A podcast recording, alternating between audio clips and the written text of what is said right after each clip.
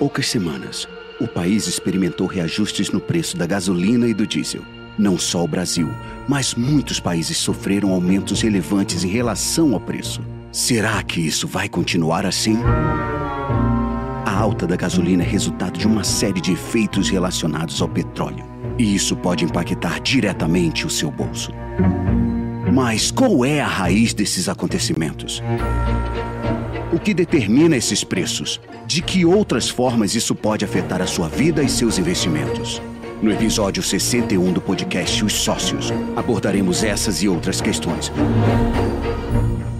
Agora, no podcast Os Sócios. E aí, pessoal, vamos começar mais um episódio do podcast Os Sócios, episódio número 61. E quase virou o podcast O Sócio. Tava esperando. Quase virou o podcast O Sócio. Fiquei Tô aqui- sabendo depois, assim, que eu quase fui demitida. Exato. Ah, Por abandono do lar. Ah, Seria ainda uma justa causa. Eu não consultei os especialistas, né, o- os advogados aqui da empresa, mas pelo que eu pesquisei, recebi assessoria também de seguidores compadecidos com a minha olha que eu situação. tenho muitos argumentos a meu favor. É Melhor E- a gente não e- entrar nessa briga. É mesmo? É. Eu fui até pesquisar o que aconteceu comigo, embora trágico, não é tão incomum assim. Ah, entendi. Tem grupos de maridos abandonados pelas esposas. O pessoal não Ah. tá entendendo nada, pra quem não acompanhou os capítulos anteriores. No último podcast, a gente estava resolvendo uma briga ao vivo, então assista, caso vocês queiram ver essa eu treta. achei que tava resolvido, mas pelo visto não. Aí depois eu viajei a trabalho e esta criatura ficou o quê? Sozinha em casa, sofrendo. eu Pois cheguei é. ontem, daí a tempo, obviamente, tudo calculado pra gente conseguir fazer o nosso podcast ao vivo. Quase que vira o sócio, segundo ele. O Não vai sócio. ser mais os sócios aí. Quase que eu fui demitida. Abandonado. Você tava onde esses dias? Qual é o nome da cidade? Navegantes. Não foi onde teve assalto a banco, real, que a gente tava olhando lá outro dia? Mas com certeza é só uma coincidência, né? Correlação não é causalidade. Mas enfim, estou aqui com minha digníssima esposa, Malu Perini, host e rosto do podcast. Olá, pessoal, sejam bem-vindos. E qual é o tema de hoje? Hoje a gente vai falar da alta da gasolina, né? Eu puxei esse tema aí, o Boludinho falou: não, mas já aumentou mesmo? Eu ia falar um palavrão. Fo- né? Mas aí ele depois pensou: realmente, vamos explicar o porquê, se vai aumentar mais, se não vai aumentar, o que que isso tem a ver, como que isso acontece. Então a gente vai tentar falar As disso hoje. implicações disso. Não só aquelas óbvias que todo mundo sente no bolso, mas também outras não tão óbvias assim, já que gasolina, combustíveis no geral, são insumos para tudo que se produz aqui no país. E para esse podcast, contamos com a presença de duas pessoas que nunca vieram aqui antes. Então, a primeira Não vez de dois boletos. convidados. Não tem ainda. começam. Não tem ainda. Não, se quiser, a gente emite um especial também. um honorário, né. Real? Alguma coisa assim.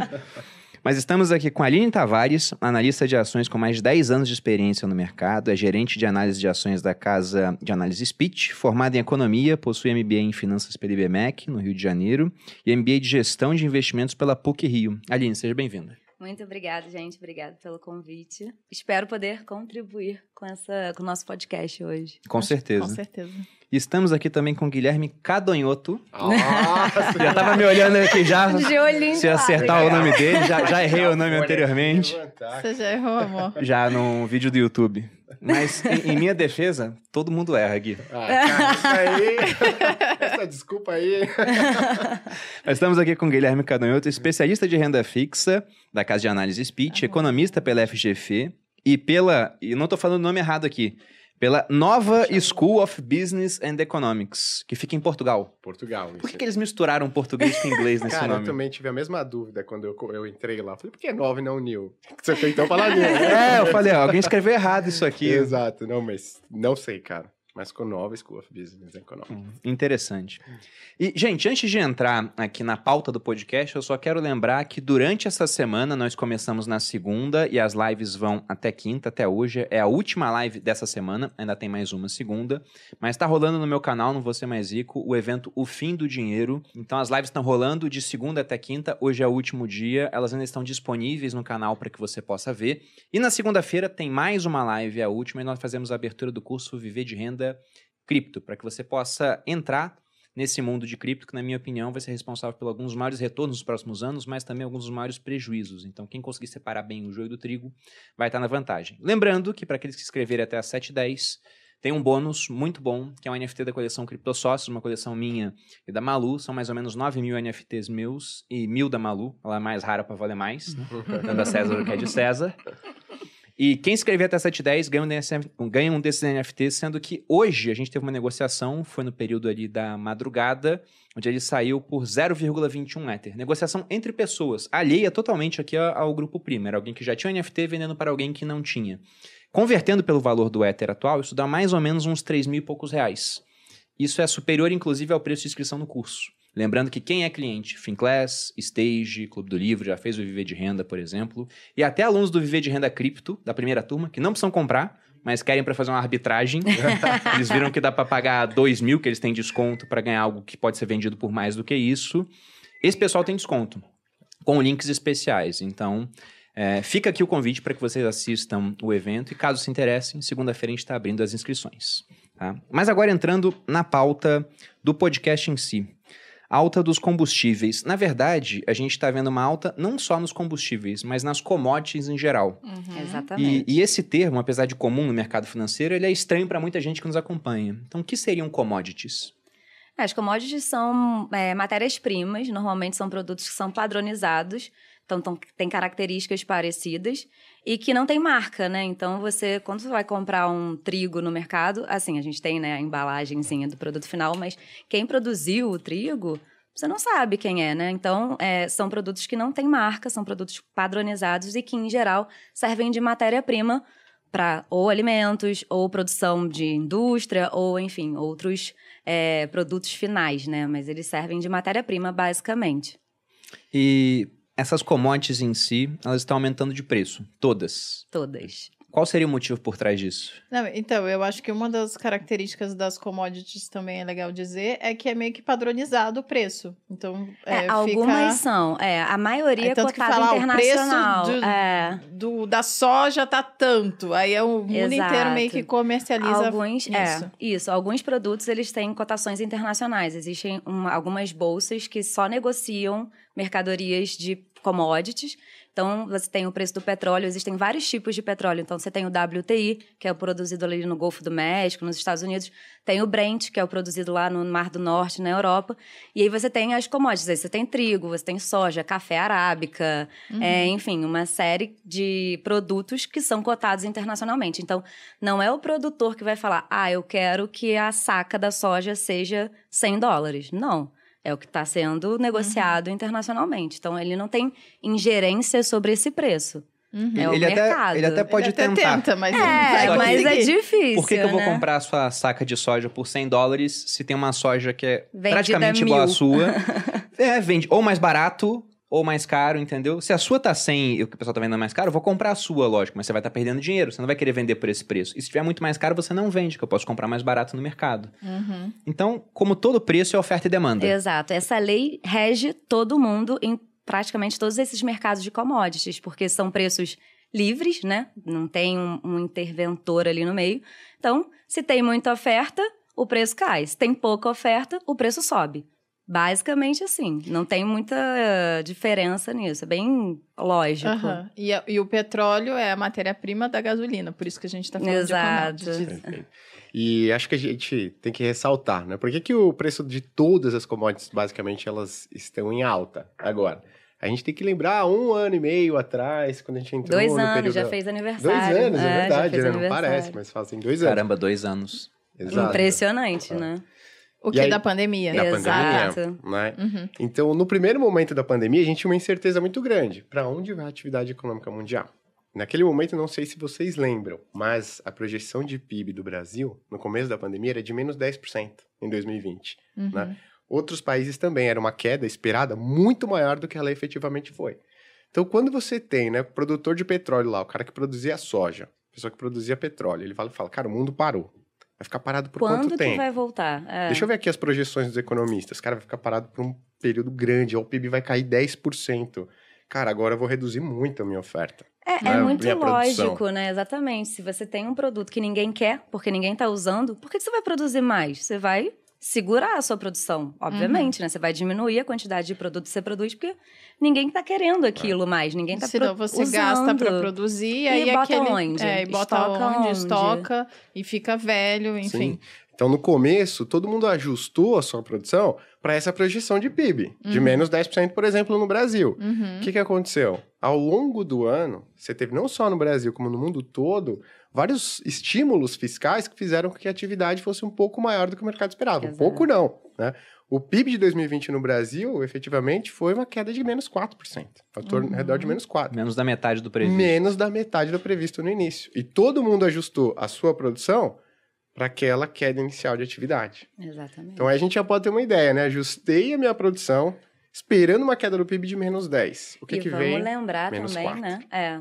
Que produção, quando a gente fala de produção, não é abrir e fechar a torneirinha, né? Não interruptor. Exato. Você tem todo um custo de é, emprego de tecnologia, de pessoas, de gasto, né? Então, é, aumentar e, produzir, e, e diminuir a produção não é tão simples como a gente imagina, né? Abre e fecha, desliga e liga a torneira. É um pouco mais complexo e tem um custo muito grande para isso. Sim, e aí então, no final das contas, esperava-se que fosse consumir muito menos. E aí acabou que não diminuiu tanto, e aí teve menos oferta e a demanda Perfeito. meio E aí que o preço permaneceu.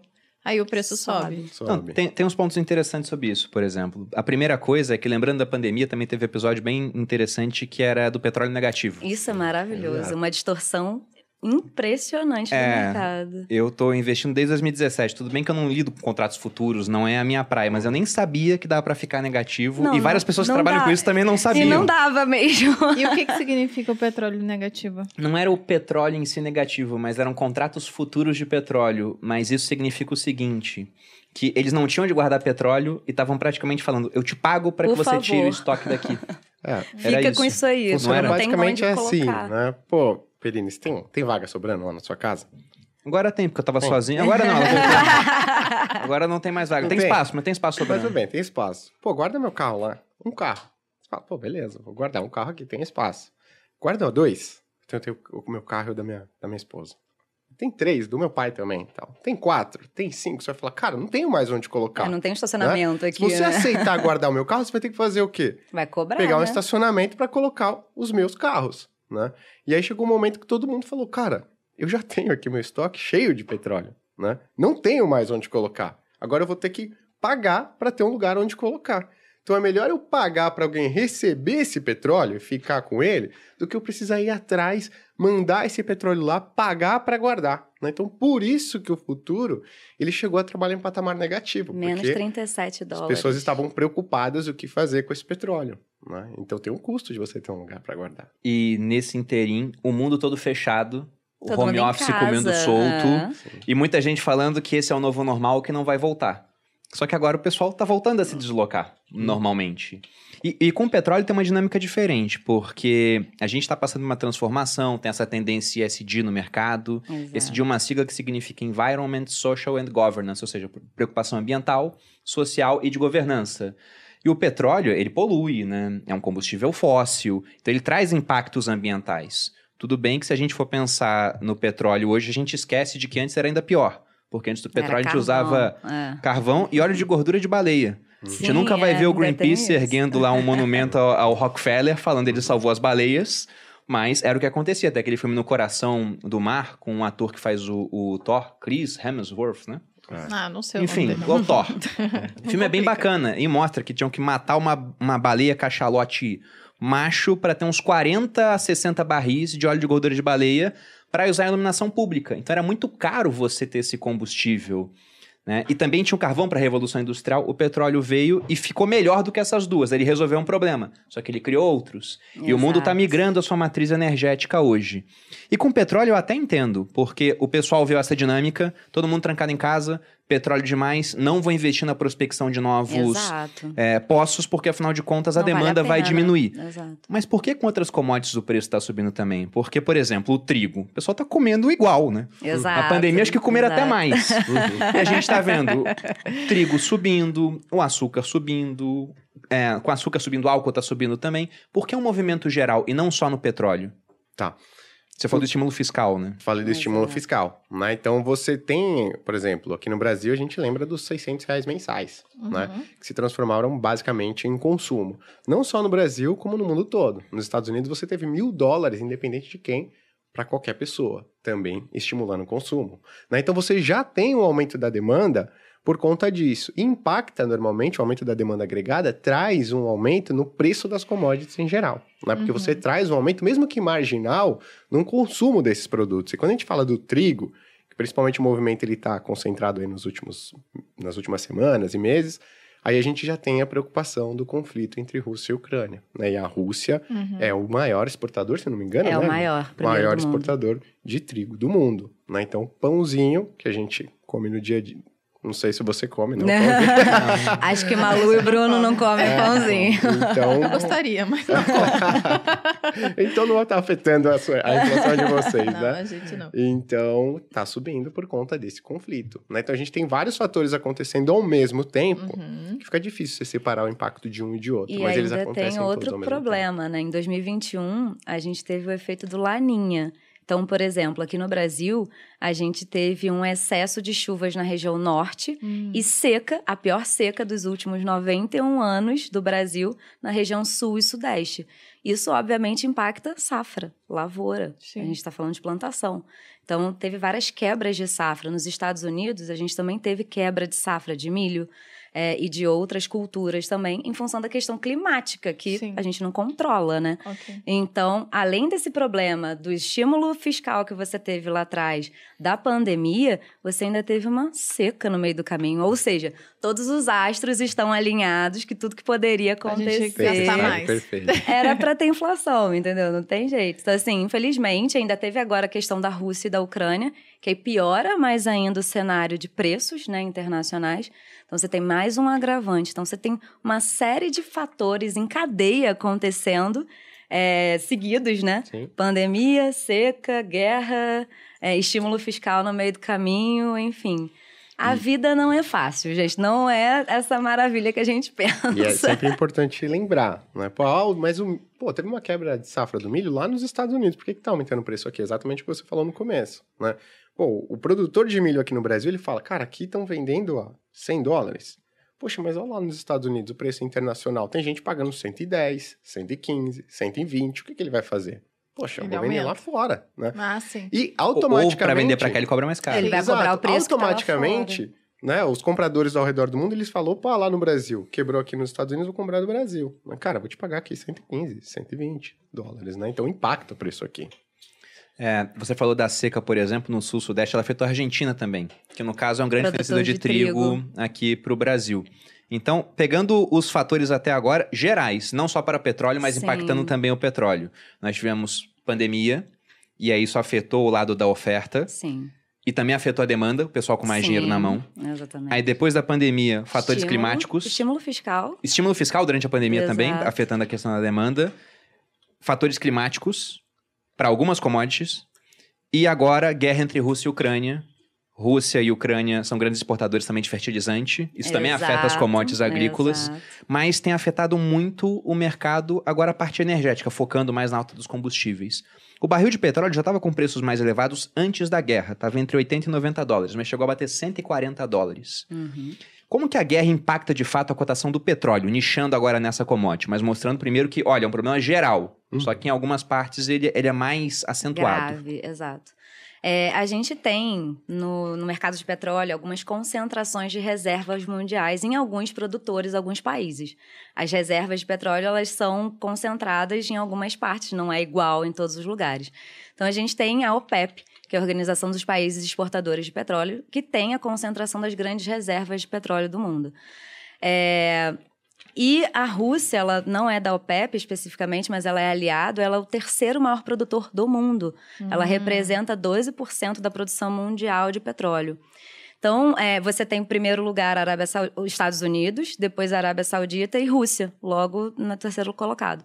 Quando você tira um agente tão relevante do mercado do jogo, a oferta já está menor. Você ainda tira da, da- essa carta do baralho, você tem menos petróleo ainda sendo ofertado no mundo. Porque você tem agora as sanções econômicas dos países da Europa, Estados Unidos, etc., com a Rússia. Ninguém quer mais comprar o petróleo russo. Então, você começa a ter uma distorção de preços, mais uma vez agora para o outro lado, né? Antes a gente teve distorção de preço para baixo, agora é para cima, porque você está tirando um grande produtor, muito relevante do mercado. Então, e agora? de quem Ele a gente é o vai terceiro comprar. maior? É o terceiro maior. Sim. Você tem Estados Unidos como primeiro lugar, Aham. Arábia Saudita e depois Rússia. E como é que a gente faz agora, se você tira um grande produtor da jogada? Eles até estavam fazendo essa semana, né, eles estavam vendendo petróleo e queriam que fosse pago, Pago em em rublo. Para de alguma forma também, porque não tem onde colocar, né, Aham. petróleo. Se você está produzindo e não está vendendo, começa a vender também a qualquer preço Aham. e começa a E fazer. você aumenta a demanda pela moeda, né? A moeda Exato, sim, e todo mundo, as pessoas querem comprar, né? Sim. Então, é compli- a, a dinâmica não é simples, gente. Uhum. A geopolítica, porque o petróleo, ele virou uma arma geopolítica também, né? Então, você consegue fazer algumas negociações. A gente está até tendo algumas coisas que eu jamais imaginei que fosse acontecer, pelo menos no horizonte previsível. Estados Unidos está voltando a fazer acordo com a Venezuela vi. que foi É. excluída há anos atrás, né, por todas as questões é, políticas dentro da Venezuela. A Venezuela também é o maior, é, a maior reserva aprovada de petróleo do mundo é da Venezuela, não é da Arábia Saudita. Eu descobri isso É. há pouco Nossa. tempo. Também não A. Venezuela boia em petróleo. Boia em petróleo. Mas não, Mas- não, é organizado e tem dinheiro Tá suficiente sucateado, fazer. Aham. exato. É, é que não, não é que. Não, não é organizado, né? O governo É. tentou botar a mão e deu errado. Deu errado. Mas o ponto é, durante aquele boom, a gente teve um boom do petróleo muito anterior à à época atual, lá em 2008. A cotação do barril subindo muito. Nesse período a Venezuela ganhou muito dinheiro, aumentou pra caramba o gasto público. Depois o petróleo começou a cair demais e o gasto público não caiu.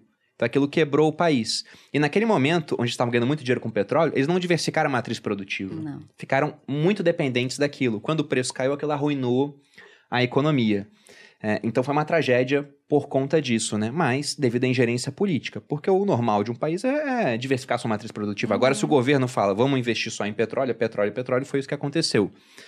E agora a gente está voltando para preços parecidos com a daquela época em dólares. Mas em real a gente viu que a cotação do barril está A gente explodindo. Tem um câmbio, Sim. né? É. Tivemos também a questão da desvalorização cambial por conta dos estímulos. Mas aí a pergunta que vem é: poxa, eu entendo que o negócio está acontecendo lá na Rússia, que isso impacta o mundo todo, os Estados Unidos estão sofrendo com inflação, com a inflação mais alta nos últimos 40 anos, batendo os 8%, já estão começando a aumentar juros. Tudo bem que eles vão aumentar nesse ano, que a gente aumenta em uma reunião, às vezes, né? Exato. é, é muito diferente, mas eles estão começando a aumentar juros e vejam só, né?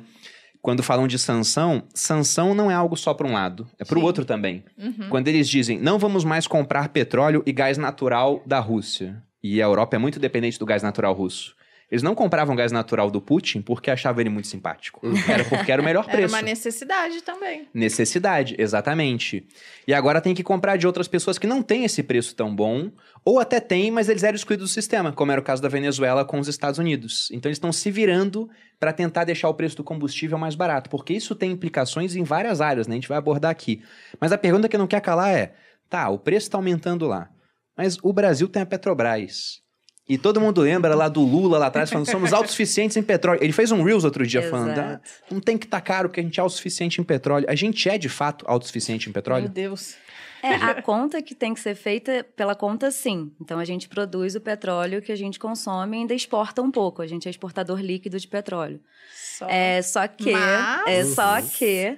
é, o problema é no refino. Uhum. Então, a nossas, nossas refinarias, elas não têm a capacidade de processar todo o petróleo que a gente produz aqui. Então, é, o que, que acontece, né? As nossas refinarias são da década de 70, mais ou menos.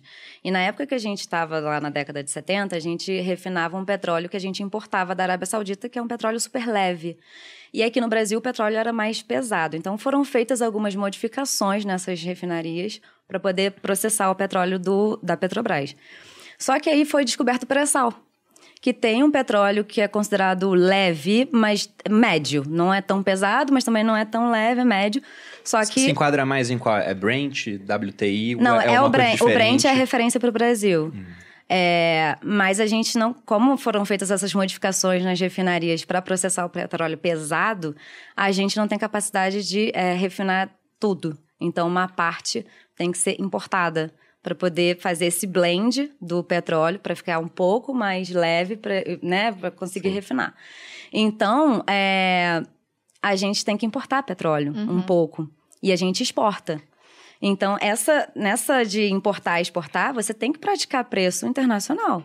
Senão vai acontecer o que aconteceu em 2014, 2015, que a gente tinha uma política de preços administrados dentro da Petrobras, que era custo de exploração e produção mais a a inflação da época não era cotação internacional, isso quase quebrou a empresa. Uhum. A gente teve a Petrobras com uma das maiores dívidas do mundo, Sim. em 100 bilhões de dólares. Na época, a cotação do dólar estava de 4 reais, que era muito alto na época, é, né? tava 4 reais porque é, todo agora, mundo via, ó, tem agora, 100 bilhões de dólares a mais de dívida aqui da União. 100 bi, era uma, uma coisa assim, quase que impagável, quase quebrou a empresa. Então, a política que não segue a política de preços internacional, você acaba tendo problemas economicamente, financeiros, falando da empresa especificamente, né? Ela não se torna tão viável, porque a dívida aumenta muito, o prejuízo aumenta muito uma hora quebra, né? Se você deixar a coisa rolar toda a vida.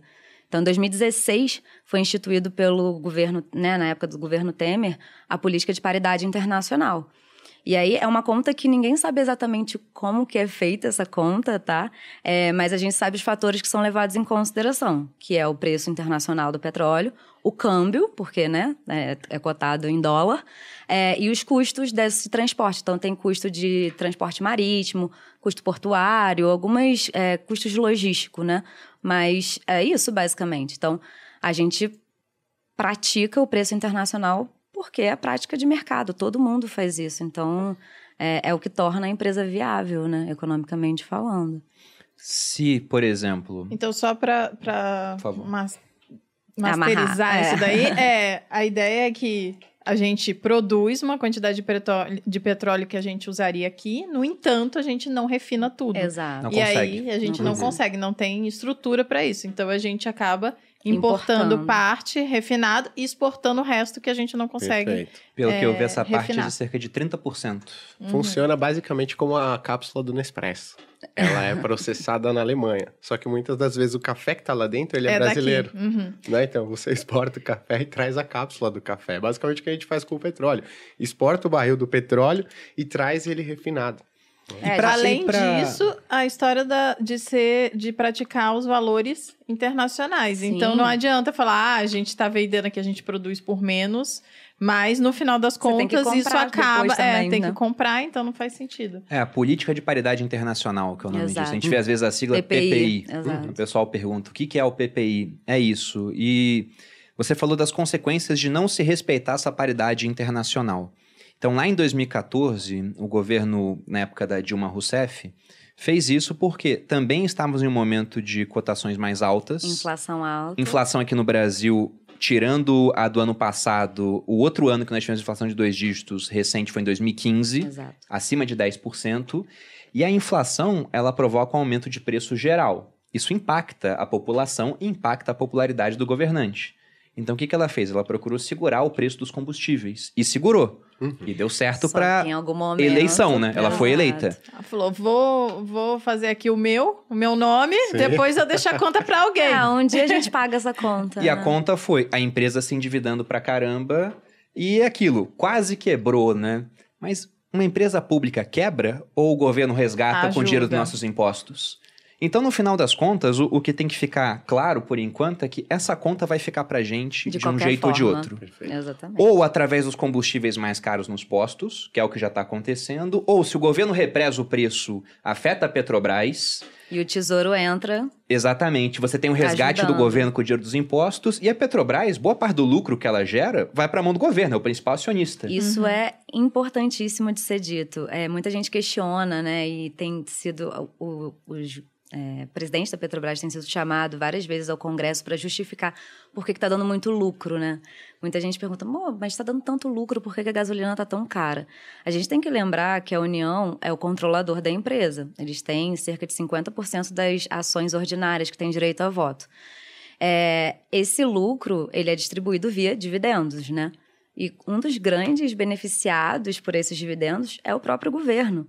Então, só de dividendos no ano passado, de 2021, foi cerca de 30 bilhões de reais, fora tributos, porque a empresa é uma empresa normal, paga imposto de renda, é CSLL. É muito Eu- eu louco nem isso digo que ele é você normal. Foi 200 bilhões de reais só de tributo Ela é a maior pagadora de tributos do Brasil. do Brasil. Perfeito. Então, é Ou muito seja- louco pensar que é o que você falou aí, né? Não, estão reclamando que tá dando lucro. É uma empresa, gente. É, é o que se espera dela. se ela não desse lucro, então joga fora, né? Não funciona Não, pra nada. E pior, além de ela dar lucro, o principal beneficiado é o próprio governo. Uhum. Porque ela recebe via dividendos, né? Que é a participação do lucro, E e, mais via atributos. tributo.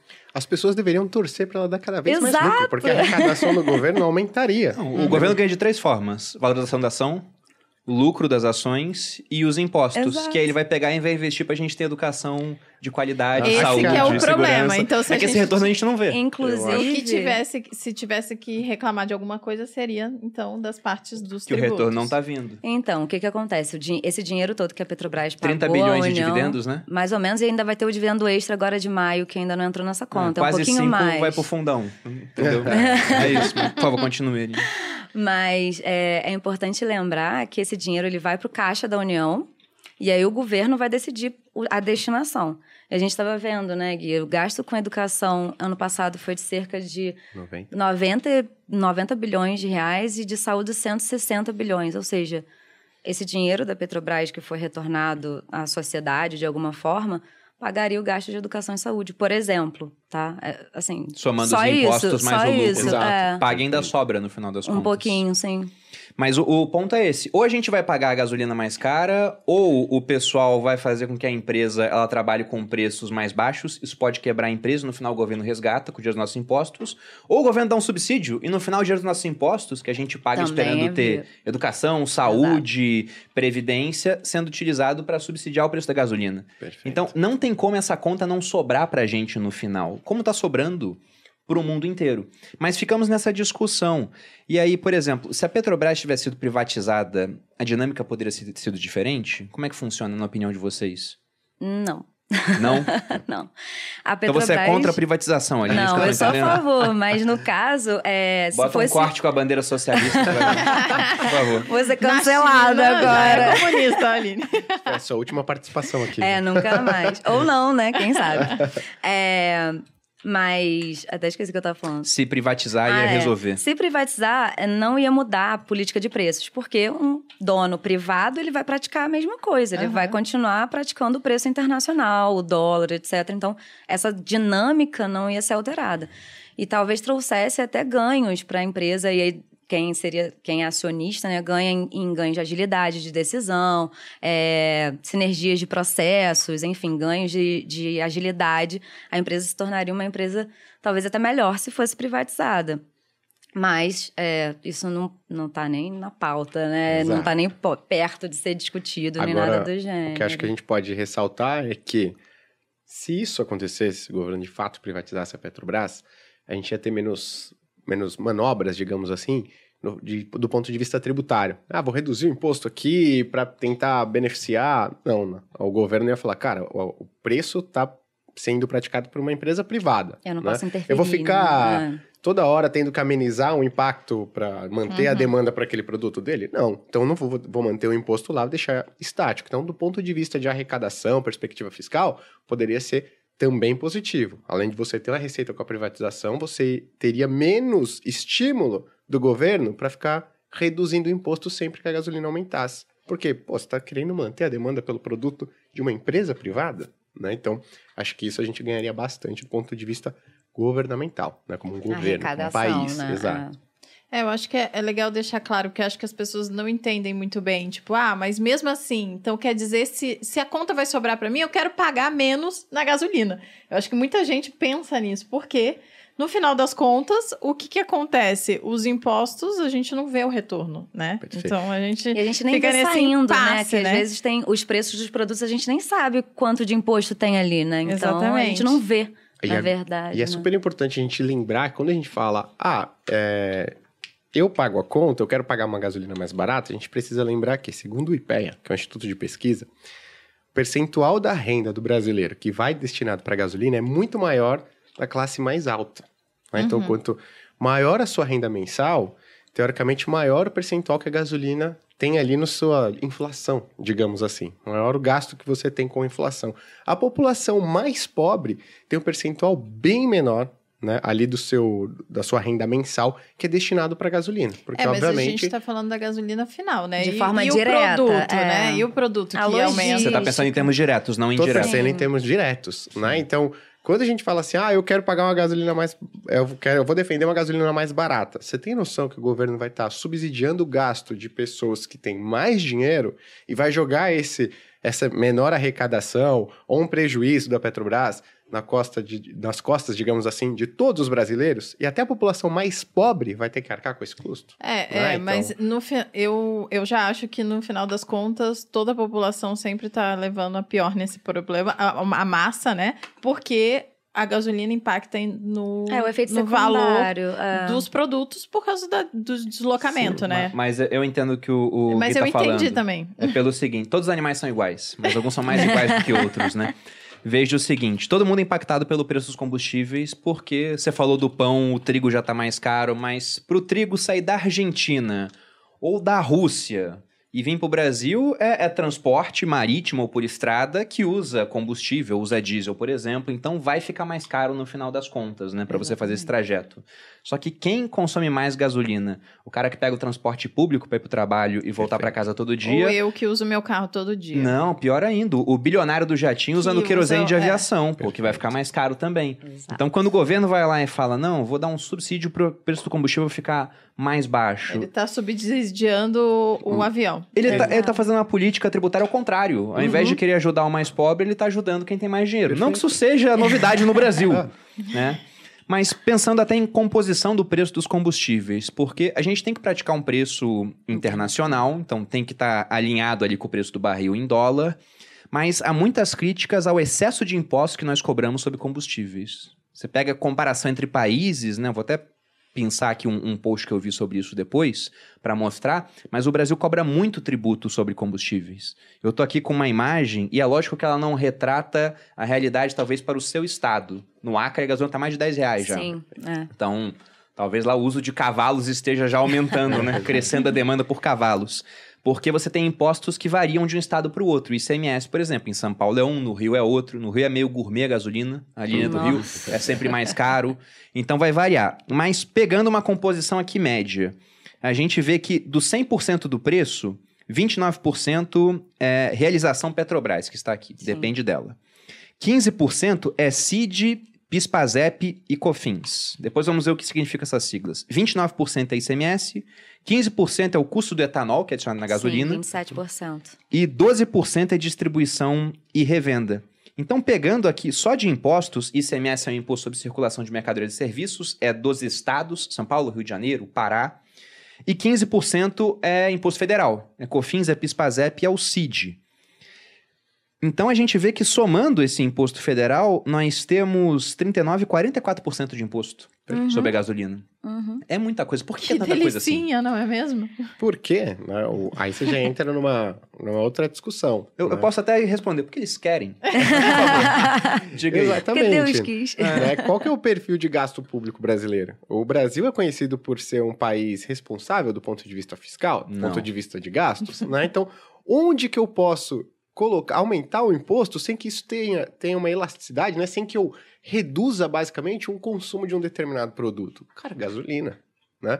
A gasolina, você pode colocar uma alíquota um pouco maior, que a elasticidade dela com relação, né? ou seja, o seu consumo, ele vai diminuir pouco. Você parou de vir para o escritório porque a gasolina aumentou? Não, dá. né? Então, ou seja, é uma fonte O Bruno boa. agora usa carro elétrico. Ah, tá, é verdade.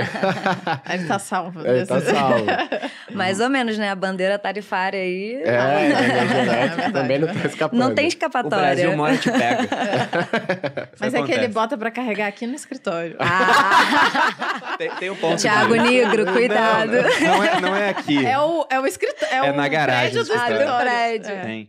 Mas isso que você falou é interessante, né? Porque você tem produtos que têm uma demanda inelástica, a gente precisa, e outros que, se o preço subir demais, você busca substituição.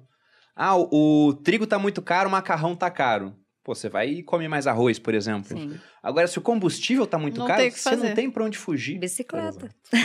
Cavalo. Até dá pra algumas distâncias, pra outras não dá. Então é uma maneira de você conseguir colocar mais tributos sem afetar a demanda que vai haver por aquilo. Perfeito. É isso, cara. Então, Caramba. se a gente melhorasse o nosso perfil de gastos, né, nosso, do ponto de vista fiscal, talvez a gente conseguiria melhorar, né, uma hora essa composição do preço do- dos combustíveis. E a CID?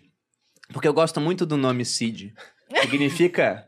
Não, não, sério, não é o nome, a pessoa CID. Hum. É que CID é cara contribuição. do- do- da era do gelo? Também, também. Ah, é Mas, mas além disso, Lembrei disso significa contribuição de intervenção sobre o domínio econômico. Como é que é? Repete. Contribuição. É que, é que geralmente dão nomes bonitos para impostos, né? Aham. Não sei o que é social, não sei o que da seguridade. Hum, Então, são sempre nomes bonitos, mas a CID é sincera. Ela mostra uma contribuição de intervenção sobre o domínio econômico. Ou seja, a gente vai intervir aqui. Hum. Por que, que eles fazem isso?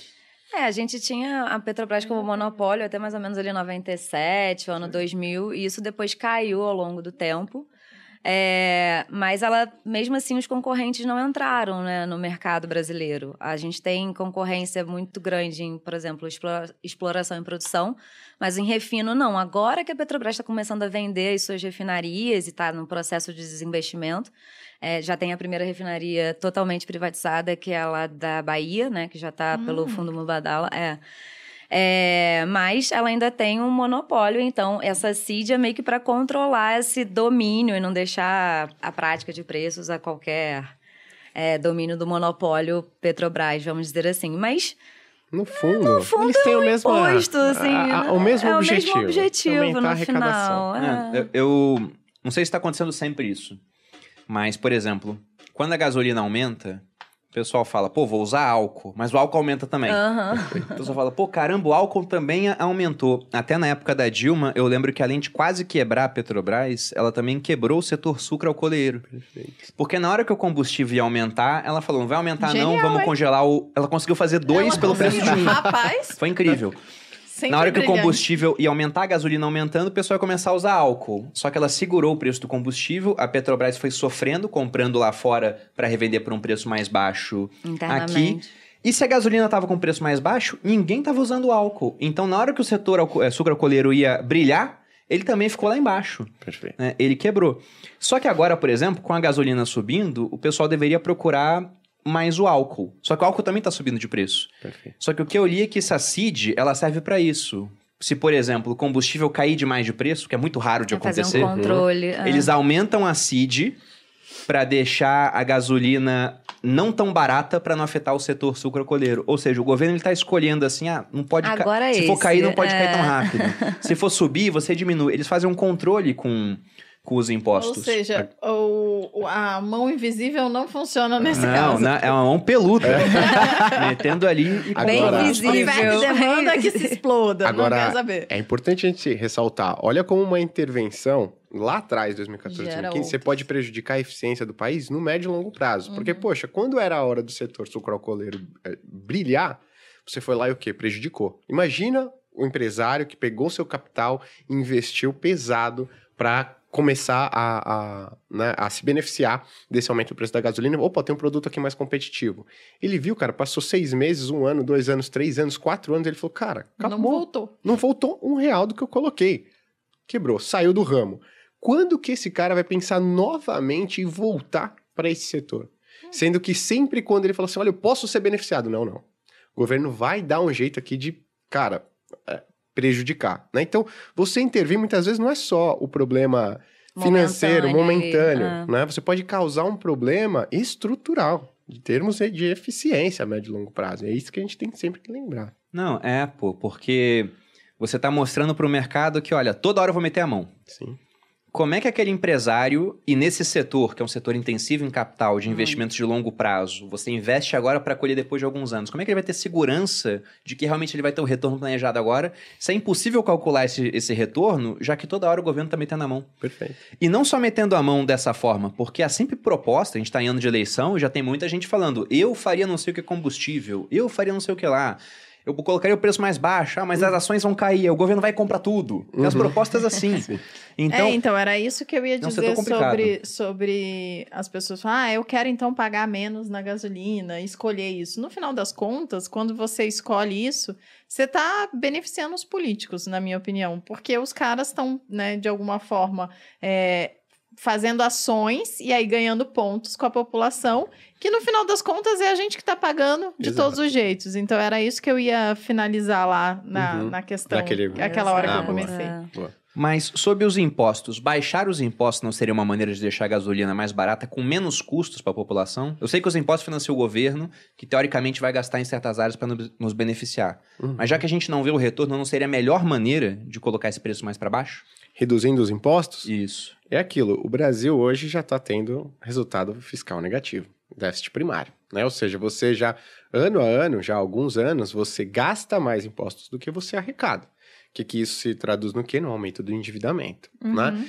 Então, se você reduzir os impostos né, sobre os combustíveis, o que, que você vai ter que fazer? Aumentar a arrecadação de um outro Em jeito. outro lugar. Senão isso vai gerar mais dívida, tá? Então, poxa, eu preciso, não quero mais dívida. O que, que eu vou precis- precisar fazer?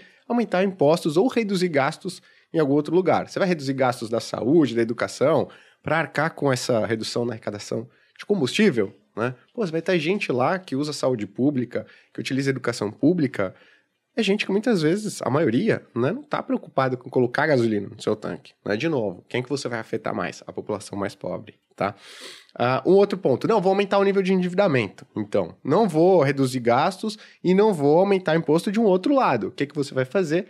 Aumento de dívida. Poxa, o investidor ah, brasileiro, investidor, investidora internacional vai olhar e falar, cara, olha o nível do endividamento brasileiro subindo. O aumento Risco de gastos fiscal. ainda. Risco fiscal. O que, que acontece? Tchau, sobe os seus juros. Subir os seus juros, né? Você vai arcar com, vai pagar mais juros ano a ano. Ou seja, É uma bola de esse dinheiro vai sair do bolso do brasileiro de algum jeito, né? Ou em forma de redução de gastos, ou em forma de aumento de tributo em outras áreas, ou um aumento no custo da dívida, né? Então, não tem jeito, né? Vai sair de algum lugar. O melhor para eficiência econômica é você cobrar diretamente de onde ele deveria ser cobrado, né? Então, em termos de eficiência, você vai trazer a médio e longo prazo, se o Brasil praticar isso, né? Um benefício que no curto prazo você não consegue ver, mas a médio e longo você consegue. Então a gente fica meio sem opção, pensando assim no curto prazo. Porque, como você disse, reduzir imposto pode baratear, mas o governo já gasta mais do que arrecada e é priorar esse problema. Se ele tem que gastar mais do que arrecada, tem que se endividar mais. Quanto mais dívida, maiores os juros, os juros já tão altos, vira uma bola de neve no final. Perfeito, exato, né? Por que, que o, o, o- a moeda do Brasil se desvalorizou bastante desde o início da pandemia? Porque o Brasil foi um dos países emergentes que mais gastou, que teve um déficit primário maior desde o início da pandemia, né? O que, que aconteceu? Pô, os investidores tirando o recurso do Brasil, tá? E contrapartida, o que, que aconteceu desde lá? Os juros no Brasil subiram, não só os juros, a taxa Selic, juros de médio, juros de longo prazo. Então hoje, qualquer mil reais que o Brasil pega emprestado, o pessoal vai pagar um juros muito maior. Né? Ele pagava 6% ao ano antes da pandemia. Para um juros, para pegar um dinheiro emprestado com os investidores e investidoras, por um prazo de 10 anos. Agora ele paga quanto? 12% ao ano. Então, qualquer bilhão que o Brasil for pegar emprestado, ele vai pagar o custo da dívida dele dobrou desde o início de 2020, tá? Então, prejudicar o seu resultado fiscal é muito, muito perigoso, né? Porque você vai ter um custo que você vai arcar com ele, vai pagar ele ao longo dos próximos anos. Não agora, mas vai pagar. E quem é mais afetado pela evolução da dívida pública, novamente, também é o mais pobre. Porque, por exemplo, a gente que tem patrimônio consegue investir na dívida Se pública. protege de alguma forma. E É. para quem tem aquele sonho de conseguir 1% ao mês, é, é- tem um certo saudosismo dessa época do passado, estamos voltando para essa época. Sim. Porque a previsão para a próxima reunião do Banco Central é aumentar a Selic em quanto? Mais 1%? Mais 1%. Então chegaremos disse. a 12,75%. Né? Perfeito. Nossa. E aí, essa taxa dá mais de 1% ao Ao mês. Só que quem consegue comprar título público e emprestar dinheiro para o Brasil é quem tem mais capital. Quem tem menos capital tá vendo o preço de tudo subir e sobra cada vez menos para pensar em investir em alguma coisa no final das contas. Então é bem complicado. Mas os impostos sobre combustíveis são altíssimos, mas não só sobre combustível. A gente tem um- um- uma carga tributária muito alta aqui no Brasil. Eu fui buscar um post aqui do Ricardo Amorim, né, do Economista lá no Instagram, onde ele pegou e comparou a carga tributária a alguns produtos aqui do Brasil com Portugal, com o Chile e com os Estados Unidos. Celular, por exemplo, carga tributária dos Estados Unidos, 7%. Chile, 19%, Portugal, 23%, Brasil, 40%. Carro, 7% Estados Unidos, 19% Chile, 23% Portugal. Na verdade, é padronizado nos outros países. O Brasil é, é um, uma É, carga para cada produto. Mas do Brasil, no carro, 36%. Cesta básica, 7% Estados Unidos, 0 Chile, 23% Portugal, 20% Brasil na média. Energia elétrica, 8% Estados Unidos, 19% Chile, 23% Portugal, 48% Brasil. Como é que a gente vai ajudar o 48. pobre se a gente pega a conta dele e sobe 50% do valor pra ele ter luz em casa? E agora combustíveis. Um detalhe. 7% Estados Unidos, 19% Chile, 23% Portugal e somando tributos federais e estaduais, 62% de tributos sobre o combustível no Brasil. Olha, olha onde a carga tributária no Brasil é maior. Onde você não tem escapatória. Você vai parar de consumir energia elétrica? Você vai parar de colocar combustível? Não é dá. onde a, a carga tributária é maior. Né? Porque os preços são. é, A, a demanda é inelástica. O, o Brasil é uma armadilha. Perfeito. Exato. E tem que deixar isso. E assim terminamos o nosso podcast. Essa Essa mensagem animadora, maravilhosa. Não, mas tem algumas coisas sendo discutidas em Congresso, é, por exemplo, o ICMS, a mudança da cobrança. Antes o ICMS, é, como você falou, né? Cada estado tem a sua alíquota, mas agora, ao invés de ser cobrado pela cadeia toda, ser cobrado só por uma parcela da cadeia. Então, Porque ainda tinha feito em cascata. era ainda. efeito cascata. Então, agora eles estão. A proposta é que seja cobrado só de uma parte dessa cadeia toda. Estão pensando em talvez zerar PIS COFIS. Enfim, existem algumas coisas que estão sendo discutidas. Tem várias PLs no Congresso, PEC, enfim, sendo discutidas. Algumas absurdas, outras que talvez façam sentido. É, mas a única que já, já tá, vai começar a entrar em vigor mesmo é essa do ICMS, de não ser cobrança. E aí você tem um outro problema, né? Você está falando de arrecadação estadual, porque o ICMS é estadual. Em ano eleitoral, em- tem estados que estão quebrados. Então, Minas Gerais, Rio de Janeiro, Rio Grande do Sul, são estados que estão com problemas fiscais graves. Então, você vai mexer na arrecadação desses estados. E, Como é que, como é que você é, negocia isso, né? Como é que vai ser essa abrir mão desse imposto nesse momento? Quem vai ficar com essa conta mais à frente? É, é complexa a discussão de, de impostos, né? Sobre combustível de forma Ma- geral. Mas, eu acho que você tocou num ponto muito legal, que você falou o seguinte, cara, olha só, nos outros países é padronizado. Pô, no Portugal é o IVA, né, o Imposto sobre Valor Agregado. Então é 23% basicamente para tudo. Aqui no Brasil tem um ranking do Banco Mundial, que é o Easy of Doing Business, né? O quão fácil é você fazer negócios aqui dentro do país. E aí ele é, ele é quebrado em 10, 11 pontos, Itens, né? E aí tem lá a facilidade para você calcular e pagar impostos, né? Que entra, pô, tudo. Então vocês já devem imaginar, né? O Brasil só fica na frente ali de Venezuela e mais um outro país, que é da, da África subsaariana ali. Ou seja, a gente tem nas empresas um departamento maior só para saber o quanto eu vou pagar de imposto. Além da alíquota ser efetivamente mais alta na média do que nos outros É, países. Você ainda tem toda a maluquice né, do sistema tributário, que cada lugar cobra uma coisa, cada estado cobra um, um imposto. Para cada atividade. É- cada atividade é um São imposto. milhares de detalhes diferentes. Eu Uhum. tenho três empresas, três tipos de impostos de E você tem o loucura municipal, diferente. o estadual e o federal, né? Você ainda tem as três esferas ali atuando no meio do caminho também. Tem então... uma frase do Marcos Lisboa, né? A, a barra de cereal é o tributo de um jeito. É, você deu o exemplo O famoso. chocolate é o tributo de outro. E se for uma barra de cereal com chocolate? Não sei, manda pra STF. De- Começa a discussão tributária. Exato. Qual, qual o percentual de cacau? É, Posso saber ali. Jesus Porque é isso. amado. Nos outros países seria 7% dos Estados Unidos, 9% Chile e 23% Portugal. Aqui no Brasil, vira uma discussão. Cara, é- era E é um algo... gasto de energia sinistro pra eu saber quanto eu vou Muito. pagar pra esses caras. Não, até Pra empresas. jogarem meu dinheiro no lixo ainda. É, Fico indignada. Até em empresas. Aqui a gente passou Ou pro pagar. lucro real no, no grupo primo.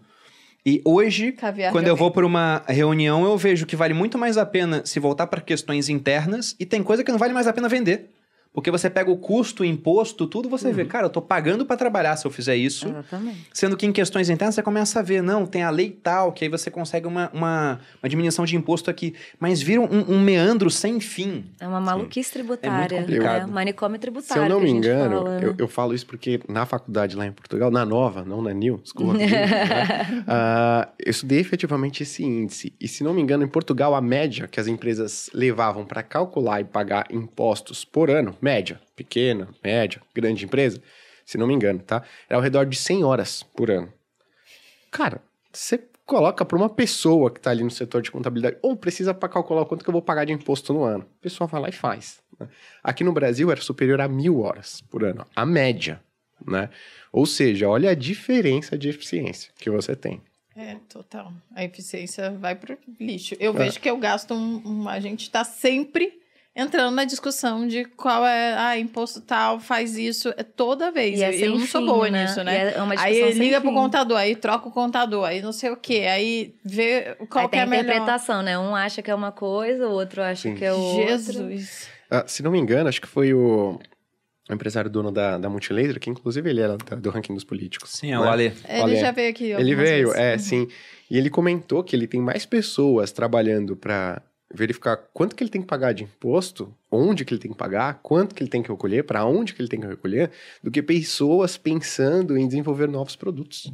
Né? Então, olha só, ele poderia ter todos esses funcionários ali Pensando aplicados, pensando em como negócio, desenvolver nova ah. tecnologia, novos produtos que vão atender a demanda dos seus clientes, mas não.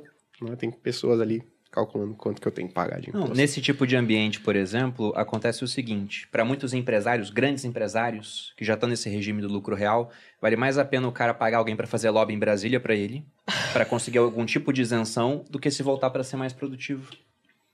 Então, a gente muda a estrutura de estímulos, a gente distorce totalmente com essa cobrança de imposto tão alta. Mas agora voltando, porque a gente pode até mudar a pauta para começar a falar mal Não, disso. é. Mas voltando para a questão das consequências que às vezes as pessoas não estão vendo diretamente, porque tá todo mundo sentindo o preço do combustível mais caro no bolso. Mas no que, que isso pode afetar o nosso índice de inflação nesse ano, por exemplo? Perfeito. É legal você perguntar, porque não, não vou nem ter muito trabalho, porque o Banco Central já fez isso pra gente. Né? Então, o Banco Central, no último relatório trimestral, trimestral de inflação, não que foi divulgado hoje, que não deu É, tempo de eu ler ainda, é. mas no último, ele comentou que uma, uma alta no preço do barril do petróleo de 10% vai impactar o IPCA, que é o nosso índice oficial de inflação, né, ao consumidor, em 0,66% no período de quatro trimestres, ou seja, um ano. Então, com o custo direto, indireto, né, o impacto na inflação ao consumidor, ao brasileiro, na média, vai ser em torno de 0,66% de uma alta de 10% no preço do barril do petróleo. Se a gente for considerar que o preço do barril do petróleo subiu 2022, 60% já. Só esse ano. 60%, Faz aí, né? 6 Aham. vezes 0,66. Só aí você tem quase 4% do índice de inflação depois de 12 meses, né? Se, obviamente, o preço do petróleo permanecer onde ele está, né? Que não é a premissa do Banco Central. Então, Ele acha que o preço vai cair. ele acha que o preço do petróleo vai encerrar o ano de 2022 ao redor de 100 dólares o barril. E ele é mais conservador nessa previsão do que o mercado, porque se você for olhar a curva futura de petróleo né, lá na- no- em Nova York, ela está apontando para um petróleo, um preço do barril em 90 dólares. né? Então ele é um pouco mais conservador do que, digamos, o mercado. A gente pode estar é um- falando que o, o mercado está enxergando assim: o preço está alto agora, guerra entre Rússia e Ucrânia. Imaginam que a guerra não vai durar tanto, por exemplo, ou que outros países vão começar a produzir Perfeito. mais para suprir essa oferta de petróleo que a Rússia agora já não supre mais por conta de embargos, então o preço vai começar a cair, o impacto não vai ser tão alto assim. Perfeito, é isso aí. Mas não é, é um tão alto relativo, Mas é, né? di- é difícil, né? É Difícil. igual o- quanto que vai ser o dólar no final do ano. Traz os meus búzios aí. O místico É. novamente ataca. Mas é exatamente Eu vou tentar ver isso. na borra de é. café ali. Ah, 4,50. Quanto Com a margem de erro de Olha 1,50 lá, para cima ou para baixo.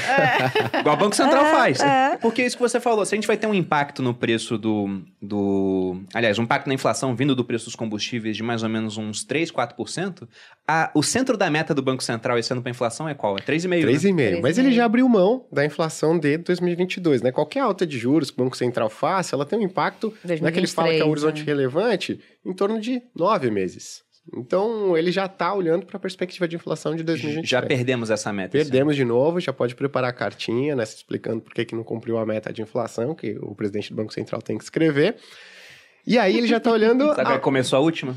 Foi mal. Foi só isso, na verdade. É, como é que é? Foi mal aí. mal. Minha culpa, vamos correr atrás. e aí, em 2022, outra. É Pegou complicado. mal. Mas aí ele já tá olhando para 2023. E aí, por que, que ele é conservador nessa projeção? Porque o mais correto a vocês fazer é falar o seguinte: eu vou pegar a projeção do mercado, que é a mais eficiente, digamos assim, né? Por que, que ele coloca 100 dólares? Porque Se ele pegasse a curva de mercado, ele ia ter uma projeção de inflação para 2023 abaixo do piso da meta. Ele teria que escrever uma cartinha para outro fator. Porque né? ficou abaixo. Ele falou assim, é. cara, se eu pego a projeção de mercado aqui, segundo os meus modelos, eu vou ter uma projeção de inflação para 2022 ao redor ali de 2,5%. 2,25%. Então, o que, que eu tenho que... Vou pegar uma projeção de petróleo aqui conservadora, senão as pessoas vão falar, por que, que você está subindo, então, os juros ainda? Sendo que a projeção de inflação já está ao redor de 2,5%. Né? Então, por isso que ele pega esse petróleo, ele coloca esse cenário mais conservador, do meu ponto de vista. né? Mas é importante que a gente fale também que o preço de commodity é igual fazer projeção de dólar, assim. é, ninguém exatamente sabe para onde Uhum. vai, mais se erra do que se acerta. E tem ah, os fatores geopolíticos. Então, e se a guerra não acaba? E se aumenta? Então, tem algumas casas internacionais que já fizeram projeção de um cenário pior, né, um cenário mais grave, que poderia chegar até 200 dólares. Tem gente que acha que, mesmo que se o Putin chegue hoje e fale, ó, acabou a guerra, não quero mais, parei aqui, as sanções econômicas elas não acabam junto com esse cessar-fogo. Uhum. Elas ainda permanecem. Por quanto tempo? Como que vai ser essa dinâmica? O pós-guerra também é bem complicado, né? Como que vai ser a nova dinâmica mundial, os dois grandes polos, né? A gente hoje, né, o mundo passou por muito tempo com um grande líder mundial, que era os Estados Unidos, e agora você está tendo uma, essa quebra de hegemonia e tem um outro né, país querendo também ser protagonista. Então, você muda a ordem mundial. E se acontecer. Enfim, pode acontecer uma série de coisas. Então, é, é muito difícil fazer projeção de petróleo, de câmbio. Então, é muito difícil falar, ah, então vai subir. Uhum. A gente estima, projeta que fique em torno de 100 dólares, mas depende do câmbio, depende de guerra, É, são depende muitos de fatores, é muita sim. coisa para ser levada em consideração. São não é tão fatores. simples. é. Não, você pode botar um supercomputador. Como ele não sabe o futuro, ele vai errar a projeção. Ele vai fazer várias, vários cenários, né? Normalmente eles fazem é. vários cenários diferentes. Eu sempre brinco que quando eu vejo lá, por exemplo, um, alguém cravando um certo preço, a única certeza que eu tenho é que tá errado. Porque entre infinitos preços, dificilmente Sim. vai ser aquele É, preço cravado de fato. E você falou sobre essa questão, né, até geopolítica, da China, por exemplo, querendo se tornar protagonista, cada vez mais protagonista, já é protagonista, Também. nosso maior parceiro comercial hoje. Sim. Mas saiu uma notícia falando que a Arábia Saudita, que é um aliado de longa data dos americanos, muito da força do petróleo veio de um acordo feito lá atrás, quando o dólar perdeu o seu lastro em ouro, em 1971. Então, os países tinham reservas em dólar, começaram a ver, por que, que eu vou ter reserva em dólar, né? E aí eles fizeram um acordo com a Arábia Saudita, falando, ó, te damos proteção aqui, você é, vende o seu petróleo em dólar, e se todo mundo precisa de petróleo, todo mundo precisa, e o petróleo só pode ser comercializado em dólar, todo mundo precisará de dólares. Petrodólares. É o esquema dos petrodólares. Eles vendem o petróleo em dólares, pegam os dólares, compram títulos públicos americanos, o dinheiro vai para os Estados Unidos e eles ficam com uma reserva boa lá. Afinal, tá investindo em títulos da maior economia do mundo, né? Uhum. Uma das mais seguras. E agora a Arábia Saudita estava cogitando vender petróleo em yuans, Sim. na moeda da China. Eita. E se pode vender em yuan, isso gera demanda pelos yuans, começa a afetar o status do dólar como moeda mundial. Perfeito. Lembrando que China é um dos maiores consumidores de petróleo do mundo, né? Você tem os Estados Unidos como Ou o primeiro seja, lugar, a China, se não me engano, é o segundo ou o terceiro, assim, ele tá bem ali na... E, e questão de tempo Pertinho. para passar, com 1,4 bilhão de pessoas. Exato. Então, é, é, é complexo. Não é tão simples assim. Pode mudar, né? A organização mundial Sim. de como a gente conhece hoje. A gente tá, tá vivendo tempos interessantes. Sim. Eu quero viver muito para ver o que acontece. Mas quebra. pensando Mas, nas Quer falar Amor, alguma coisa? Não, eu, que- eu, eu acho que você ia perguntar isso. Eu queria entender por que, que a gente começou a falar dos juros. Ah, sim, do, do impacto da inflação. É, no, no Na vida impacto- das isso, pessoas. Isso, isso. Eu sei que é impossível a gente prever futuro aqui, mas na visão de vocês, em quanto mais ou menos deve fechar a inflação esse ano? E lembrando que para controlar a inflação, o Banco Central sobe a Selic, né? Uhum. Quais são as projeções do mercado hoje, tanto para a inflação quanto para a Selic? Porque a gente entra no impacto na vida das pessoas. Sim. Em torno de 6,5%, 7%. 6,5, 7? 6,5%, 7%. Então, isso deve, deve encerrar a, a inflação, a gente, esse ano, em 6,5%, 7%. Se você retomar o ano de 2015, que lá a inflação terminou um pouco acima de 10,5%, né? O segundo ano, 6 e pouco. 6,5%. Terceiro ano, 3 e pouco. Né? Então, a gente está caminhando para um cenário de inflação Parecido, né? bem semelhante, né? 10%, depois o ano tendo uma desinflação, mas uma desinflação pequena, né, porque você tem uma inércia vinda ainda de outros, né, de outros setores. E aí no terceiro ano, efetivamente, sua política monetária, a taxa de juros está bem alta, está bem restritiva a atividade econômica, e aí não tem como segurar né, a sua inflação. Ela finalmente ela vai para um patamar para a meta do Banco Central. Né? Então, o mercado está vendo basicamente isso, mas ele trabalha, né?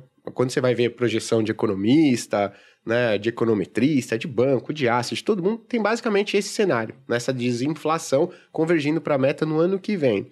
Só quando você vai olhar o preço de mercado, você fala, pô, mas a taxa de juros aqui está basicamente estável em 11, 12% pelos próximos 5, 6, 7, 10 anos. Por que, que isso acontece? Porque o mercado ele trabalha com prêmio de risco. Fala, cara, ó, ainda tem esse conflito de Rússia e Ucrânia, né? Ou seja, pode vir alguma surpresa negativa daí, uma inflação mais alta, daí a gente precisa dar um pouco mais de alta de juros, né? Tem também o cenário eleitoral, que pode prejudicar o quê? A perspectiva fiscal, aquele lance do endividamento. Se a gente se endivida mais, juros aumenta. Né? Então, projeção do economista, ela está cedente, mas preços de mercado ainda estão ali com projetando uma inflação e um juros perto de 6%, né, uma inflação perto de 6%, 5, 6%, para os próximos 10 anos no Brasil, uma inflação média anual. Né? E os juros ao redor de 12% média anual para os próximos 10 anos. Né? Então é isso que a gente está vendo na, no, nos preços de mercado. Porque tem. O que, que, que, que significa? Que o mercado não sabe fazer conta? Não, porque o mercado está trabalhando com um prêmio de risco, porque o risco existe. Né? Projeção do economista é uma coisa. Pensa você, né? O economista ele faz a projeção e fala: ó, meu modelo cuspiu isso daqui. Você é a pessoa que está tomando a decisão de investimento. Cara, tudo bem que a sua projeção é essa, mas você vou colocar dinheiro, eu vou colocar dinheiro. Eu preciso de um prêmio aqui para colocar dinheiro aqui, né? Ou seja, aí tem essa é. distorção entre mercado, preço de mercado e a projeção dos economistas. Eu olho o mercado. Exato. O economista bonitinho fazendo conta sem um real investido naquele Exato. negócio. Exato. Eu, eu, prefiro olhar o mercado. E todo meu respeito aos economistas, estou sentado com dois aqui. tá? Mas o, o, que veio na minha cabeça é aquela frase do Roberto Campos, que é avô do presidente do Banco uhum, Central sim. hoje, que ele dizia que há três maneiras de chegar até a ruína. A mais divertida é com jogo, a mais prazerosa com mulheres, e a mais segura é ouvindo os conselhos de um economista. ele, ele, em si era um economista, tá? Sim. Só para deixar bem claro aqui. Mas, então, o mercado está precificando que a gente vai ter uma Selic muito alta durante bastante tempo. Sim. E você citou o ano de 2015, tivemos uma inflação de mais de 10%, depois 2016, 6 e pouquinho, depois foi para 3. A Selic chegou a 14,25 naquele ano. E foi para 2% durante a pandemia, né? Foi, que foi real, né, o que aconteceu, uhum. mas foi naquele ano que eu saí. Porque a gente não tinha um milhão ainda investido, mas com os juros daquela época, eu já conseguia, com 880 mil mais ou menos Projetar aplicados. Projetar mais ou menos. É, eu falei, tá safe. A gente consegue hoje se dedicar aos negócios online, posso sair do exército por conta daqueles juros altos daquela Era 14, época. né? Daquela é. época. Você enxerga, por exemplo, você que olha bastante a renda fixa, chegar a 14? Olha, é, é possível? É, mas não é provável. E acho que todas as nossas decisões de investimento, que envolvem qualquer tipo de dinheiro, sua relação com dinheiro, elas têm que focar no que é provável uhum. e não no que é possível. Né? Então, aos olhos de hoje, eu acho que ela é possível, mas não provável. Então, eu coloco mais as minhas fichas no cenário mais provável, que ela se mantenha ali abaixo, perto de 13% ao ano. Ah, Guilherme, por quê? Que um pouco abaixo, sendo que a inflação está muito parecida. Por que a nossa chamada Pô, se ficar chato, vocês avisem aí nos comentários. a taxa de juros neutra do Brasil, ela caiu lá desde 2014. O que, que, é, que, que é isso, neutra? essa taxa de juros neutra?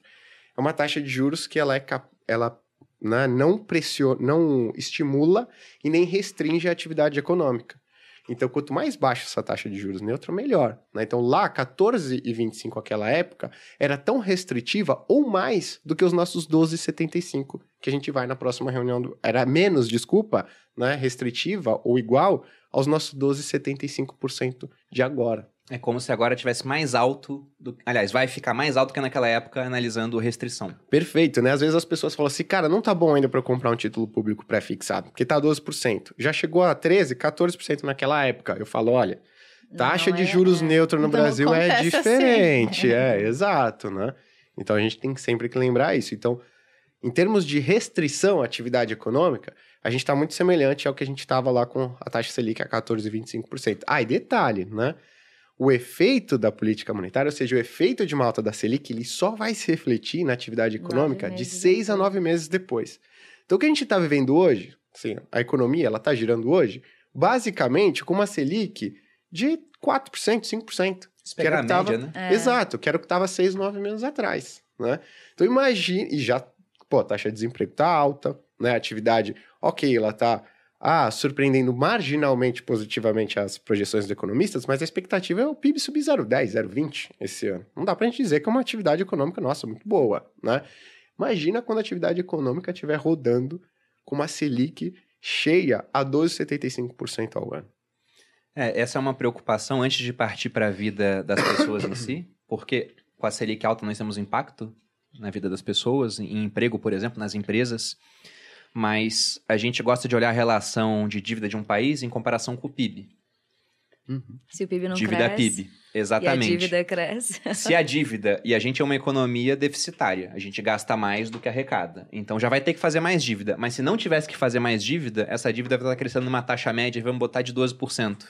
Enquanto o PIB, com a previsão de crescimento do PIB? Zero. Zero. Ah, zero. Então a gente tem um crescendo zero e o outro crescendo dois dígitos ao ano.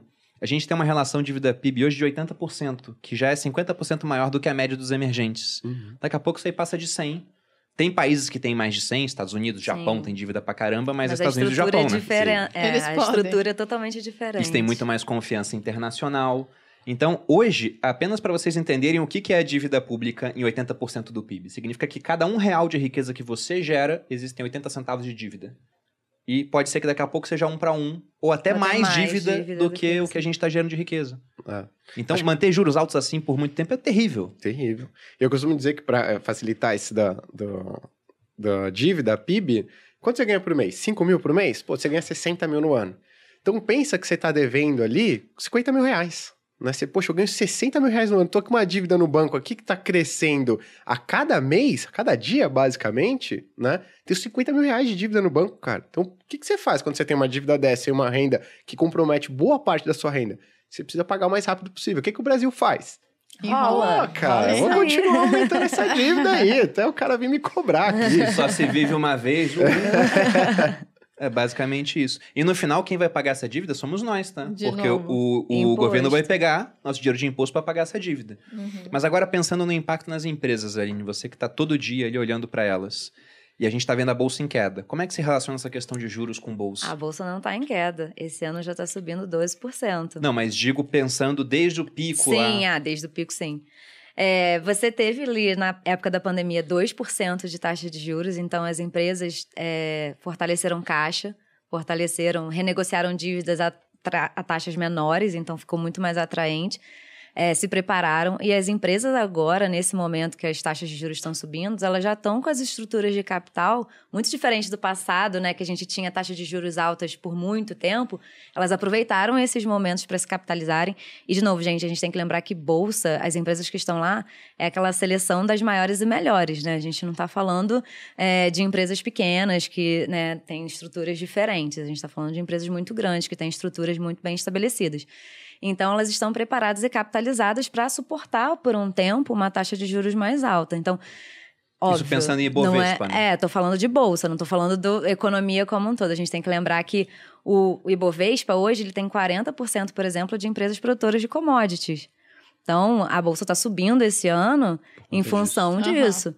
Mas se eu tô falando de serviços, aí já é diferente. A gente Sim. tem uma taxa de desemprego maior, a taxa, por exemplo, a parte de fundos, imo- eh, fundos imobiliários, de parte imobiliária, de real estate, está sofrendo, porque agora a taxa de financiamento está muito maior. Uhum. Você né, pegava um financiamento para comprar uma casa a taxas muito menores antigamente, né?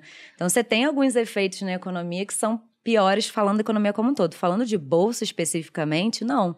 As empresas estão bem capitalizadas, fizeram as renegociações de dívida e estão aproveitando o momento que a crise ela sempre gera oportunidade. Elas estão fazendo fusões e aquisições. O que mais a gente escuta agora, desde o final do ano passado, né, o ano passado todo e esse ano, são junções de eh, atividades e operações, porque elas estão se fortalecendo, eh, criando novas sinergias, né, juntando forças para encarar uma situação diferente de economia mais à frente.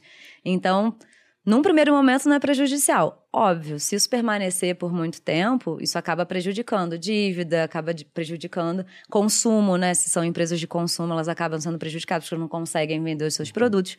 Mas, de forma geral, nesse momento, em termos de dívida, elas estão bem capitalizadas, estão com as dívidas bem é, controladas, digamos assim, alongaram né, o, o perfil da dívida delas. Então, isso está saudável, pelo menos por enquanto.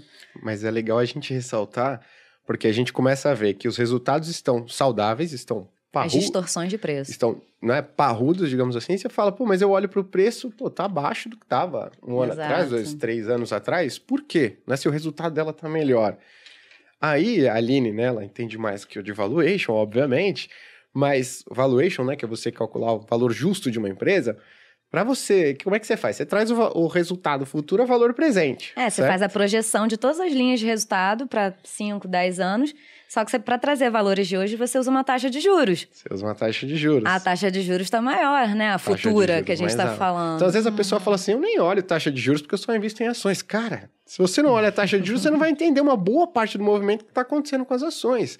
Porque você traz todo o resultado das empresas projetado no futuro a valor presente para essa taxa de juros. Então, se você pega a correlação na taxa de juros de longo prazo do Brasil com o Ibovespa, é muito alta, negativa. É, né? ao contrário. Por quê? né? Sobe os juros de longo prazo no Brasil, cai o preço das ações. Por quê? Porque você está trazendo todo o lucro projetado dos próximos anos a valor presente. Então, esse Tá lucro pode estar até diminuindo, né? crescendo, mas se a sua taxa de juros está crescendo mais do país, Uhum. você, vai ter um- você pode ter um impacto no preço negativo. Não, Né? Até supondo, por exemplo, o Ibovespa está subindo 12% esse ano. Sim. Então, supondo que ele termine assim, né? Porque ele sobe, desce, é, sobe, fica em zigue-zague. é. Uma pessoa que é, compra um tesouro Selic, supondo que ela fique 12 meses após a taxa chegar a 12 e pouquinho, Uhum. ganharia mais ou menos a mesma coisa. Sim. Uhum, Para correr menos risco no final das Exato. contas, com muito menos oscilação. uhum. Então a gente até teve um papo outro dia, né? A gente falou de bolsa e tem ganhadores e perdedores. Acho que é bom a gente falar disso depois. Mas pensando agora em pequenas empresas. A Malu abriu a marca de roupa tem quanto tempo, a Moamep? Seis meses, mais ou menos. Seis meses. Não é tão pequena, já tá quase avaliada em um bilhão. Tá chegando- Acharia uma, uma Dá small cap. coisa. Foi um valuation que eu mesmo fiz, freestyle. Ah, Pode ser Ah, questionado por algumas aí. pessoas, né? Mas o ponto é que a gente estava vendo e a marca ela se pagou super rápido. Então a gente fez um investimento, ela conseguiu retornar o investimento e teve um pequeno lucro, mas foi pouca coisa assim de lucro. E aí eu mostrei pra Malu, se investisse a mesma coisa em título público, tinha ganho mais. Ela falou, isso é um absurdo. É. Eu falei, é justamente por isso que as pessoas deixam de abrir negócios durante essa época. Tem negócios que tinham dívidas que eles pegaram em patamares, por exemplo, é, indexados à inflação. A inflação disparou. Esse negócio ele meio que tá quebrando agora. Aí tem a empresa da bolsa grandona, cheia de caixa, que tá com os preços caindo, mas tá faz? sólida. Ela vai lá e compra. Exato. Isso é o é- momento perfeito para elas. As maiores ficam maiores nessa crise. Exato. Isso é super legal. Cria oportunidade o tempo todo, assim, enquanto uns choram, outros, né, estão Uhum. vendendo lenços. É exatamente isso. Isso que você colocou é super legal, né? Tipo assim, poxa, tem gente que fala, pô, um juros de 12% ao ano, 14% ao ano não seria suficiente para eu parar de trabalhar ou não abrir um negócio, porque eu tô visando um lucro muito maior. E aí essa é a visão do brasileiro que está acostumado com a taxa de juros historicamente alta. Eu tava numa aula em Portugal, lá na New School of Business, né? E aí era uma aula de seminário de economia europeia. E pô, o professor tava dando um exemplo de taxa de juros e tal, e ele, por exemplo, né? A taxa de juros no Brasil era o período de impeachment ali da Dilma, né? Tá em 14,25% ao ano. No exato momento, estudantes da faculdade, Todo mundo- virou Tô. pra mim assim, e o- a pessoa que tava do meu lado, Miguel, Miguel Campos, lembro até hoje, ele falou assim: "Cara, por que que você trabalha? Olha só! Cara, olha só, a diferença. 14,25, pessoal, é um juros 12% ao ano, é um juros muito alto. É. É. capaz de praticamente dobrar o seu patrimônio em 5 anos que você investe, né? Então, o brasileiro não tem essa noção, né? Mas outras pessoas já têm essa ideia de que, cara, é juros pra caramba. É, que você vai viver à mercê das circunstâncias. Se vai ficar assim, se não Uhum. vai. É, o Bruno comentou, né, que é o nosso início. ah, Na verdade, assim que ele saiu do exército, a gente se beneficiou muito disso, Uhum. porque a gente tinha um dinheiro investido e usamos muito, conseguimos, né, não dobrar, mas Uhum. foi, foi um crescimento significativo da nossa- do nosso dinheiro por causa dos juros altos. Mas, obviamente, a gente está falando aqui da empresa, principalmente da MEP, é, eu, porque por que a gente estava fazendo essa comparação e o Bruno estava falando isso? E eu fico indignada porque no meio digital os, os nossos ganhos são muito maiores com esforços até menores, né? É escalável. E né? é muito mais Tem escalável, exatamente. E o prejuízo, né, o risco é muito menor. É tipo eu e o meu tempo. Lá na MEP, não, é eu, meu tempo, uma galera que trabalha, Sei, né? mais estoque, mais não sei o quê, e é a construção de um negócio que, obviamente, vai dar mais rendimento do que 14%, eu espero, Uhum. né? Pra isso. É. o que esperamos. que é o que a gente espera. Mas é impactado. Se fecha um porto na China, o tecido aumenta de Sim. custo, você sente na hora. Exato. Mas no final das contas, nesse início, é isso. A gente tá trabalhando por um processo que Legal. no futuro É, por, vai isso ser. que, Ah, por isso que no Brasil, por, durante muito tempo, o ambiente não era Dá uma propício ao empreendedor, né? Não, dá uma desanimada, dá, a gente Vou trabalha falar. pra cacete. A gente não tem um ambiente propício ao empreendedor, né? Uhum. Então, por muitos anos, era muito mais fácil deixar o dinheiro no, lá no título público e vou pra praia, né? Vou ficar me esforçando aqui. Maior trabalho, vendo, né? Tecido, aviamento, Deixando meu marido importa, sozinho em casa. abandonado. É, eu não casei pra Abandonado. sentir só cheiro de mulher em casa. Absurdo isso. E aí você, eu não quero te desanimar mais ainda, tá? Mas... Óbvio que aí né, você já tá com uma gestão profissional. Mas, segundo o Sebrae, cinco- 90% das empresas brasileiras fecham, Fecham depois de no- cinco anos. Uhum. né? Ou seja, por que que isso acontece? Entre outras coisas. Se você for pegar a média, se- todo mundo que abre empresa fala assim, eu não vou estar na média. Estatica- estatisticamente é impossível. Né? A maioria das pessoas Todo vai mundo ser- se acha. Exato. Um motorista e um amante melhor do que a média. É perfeito. Nunca vi ninguém responder que é pior. Exato. E o cara- no caso do empreendedorismo, todo mundo acredita. Mas o fato é que 90% das pessoas vão quebrar até 5 anos. Né? Então, Comprei MEP eu não quebrar. Não, ainda mais nesse ambiente que não é favorável. Não é né? favorável, né? exatamente. Então, vários fatores, né? A facilidade de fazer negócios, acho que é um gigantesco. Os juros estruturalmente alto também é outro. Né? E vários outros fatores. É, né? você pega, por exemplo, até essa questão de juros altos, a Selic alta, é mais caro de obter capital para você abrir um negócio, por exemplo. Com certeza. Perfeito. Enquanto se tem uma empresa muito capitalizada, ela está investindo esse capital a juros muito altos para ter lucros ainda maiores. E é isso que eu queria ver contigo. Quem são os grandes ganhadores e os perdedores na bolsa? Você citou, por exemplo, que na composição do Ibovespa, que para quem não sabe é o índice da bolsa de valores, É uma carteira teórica, 80 são empresas, né? 91 empresas. 91 hoje. Não, 91 ações, né? Petrobras tem Petro 3 e 4, né? Então, 90. Se a gente for pegar em termos de peso lá dentro, não é dividido igualzinho, né? Não. Por 91. Você tem um grande peso em commodities, que a gente falou, matérias-primas, e um grande peso em bancos. E o Bovespa está subindo porque essa alta de juros e de preços é positiva para ambos, bancos e commodities? É, você tem os dois vetores, né? Os bancos, é, a gente tem que lembrar do spread bancário, né? O que, que é o spread bancário?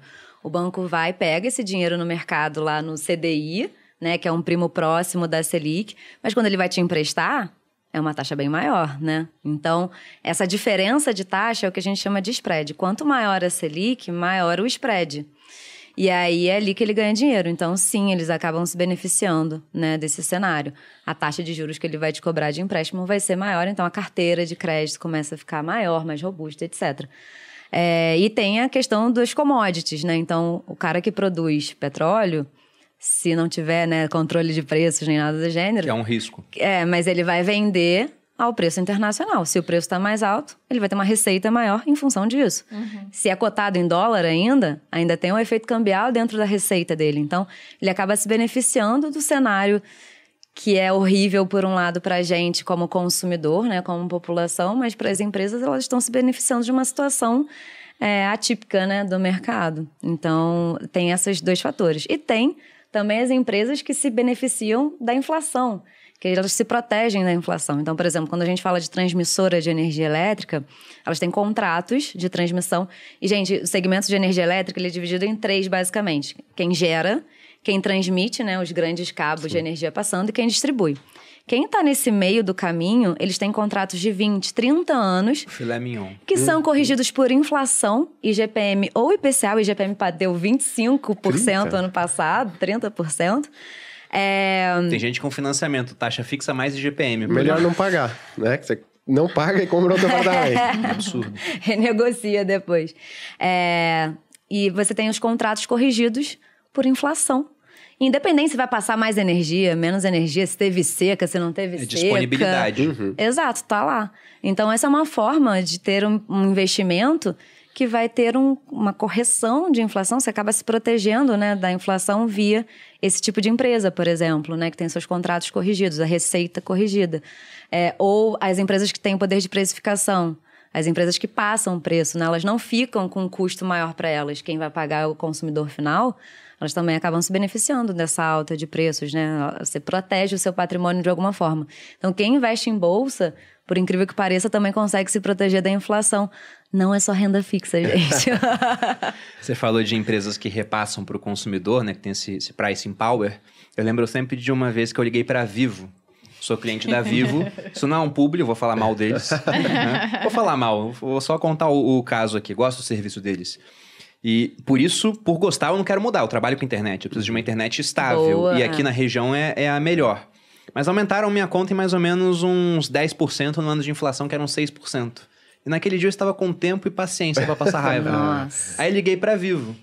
Eu também sou acionista da Vivo. Liguei pra eles, fui apertando os botões. Eu sou a- dono. Aí uma hora eu cheguei num ponto assim, é sobre aumento da conta? Aperte tal tecla. Apertei.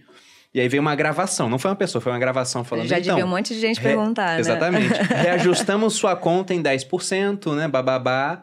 E é isso, um grande abraço. Mentira, era só Era isso. praticamente isso. Eu não tinha pra quem reclamar. Eu passei meia hora apertando opções, chegou no final falando, ó, meu filho aumentou em 10%. Sinto muito. Sinto muito, é a vida, né? Tá assinado o contrato. Se ela é isso. Daí depois eu pensei, pelo menos eu ganho com isso, né? É, E eu tô pagando, da até pra tá todo mundo pagando mais, então eu vou ganhar mais dividendo.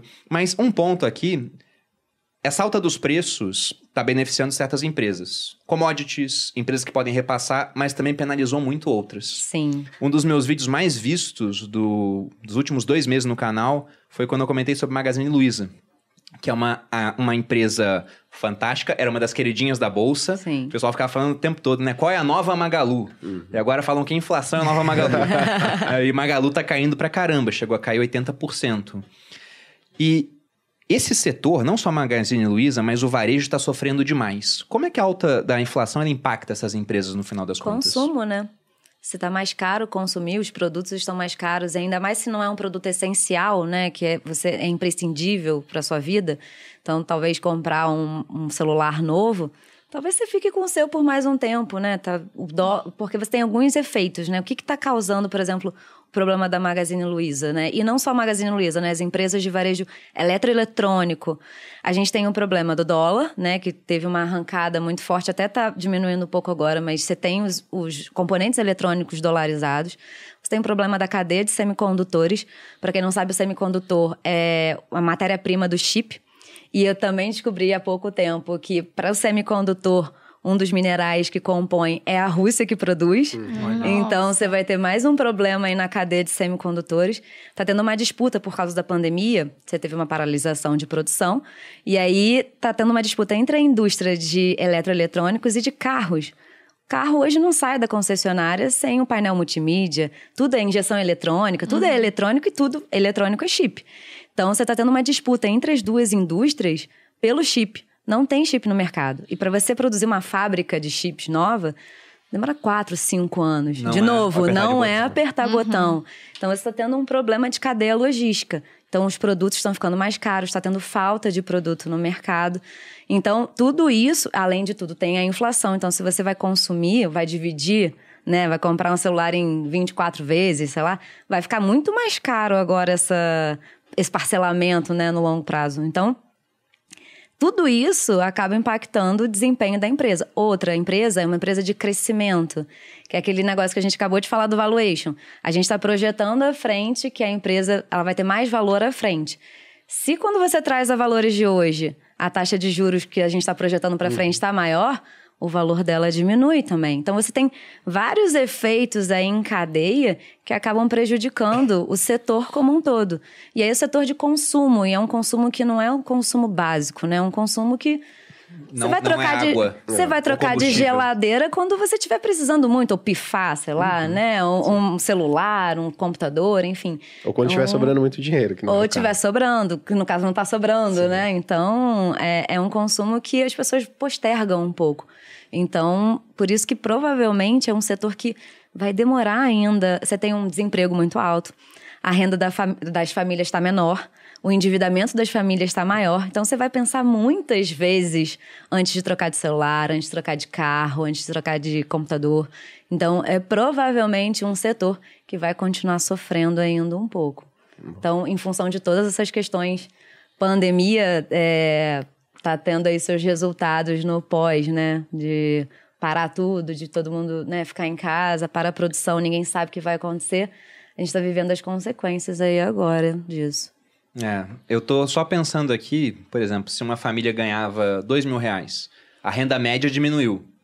Então agora ela ganha menos. Vamos supor 1.800. Só que o preço de tudo subiu. Inflação. e o preço de tudo exato. é isso aqui, ó. É água mais cara, é o Arroz gás de feijão, cozinha, é o né? arroz e feijão, é o combustível. Então, se eles vão gastar mais para comprar o básico que eles não podem ficar É sem, sobrevivência. Ah. sobra menos para consumir o discricionário, que é trocar um celular, quer comprar um notebook, quer comprar uma geladeira, e quem sofre são as empresas que trabalham com essa parte de consumo. Exato. Então, tem perdedores e tem ganhadores nesse processo.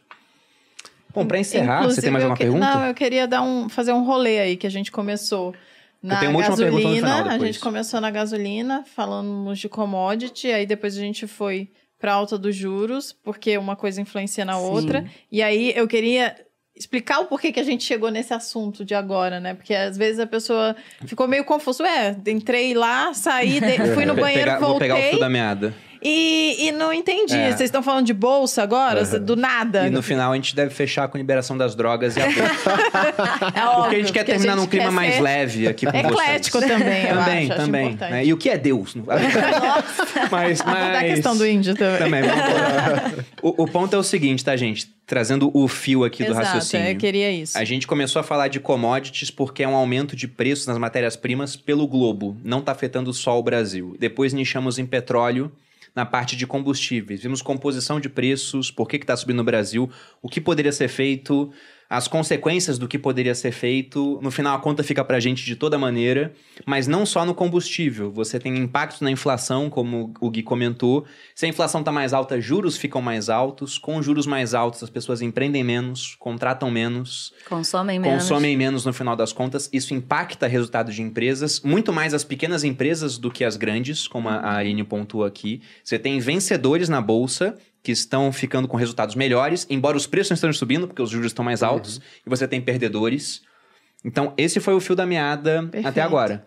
E para encerrar, a gente viu que o impacto vai chegar e vai afetar mais algumas pessoas, menos outras. Para quem tem dinheiro para investir, porque os juros vão continuar mais altos por conta desse cenário. A bolsa tem empresas tendo resultados muito bons. O que, que vocês enxergam de atrativo? Eu sei que vai ter uma disputa aqui, renda fixa, renda variável. né? A gente concorda que o melhor é ter uma carteira diversificada, É. mas tem que ser Olha renda aí, ó. fixa e renda variável. Mas vou deixar ele comentar primeiro aí. É, inclusive já tem os defensores do Bitcoin aqui.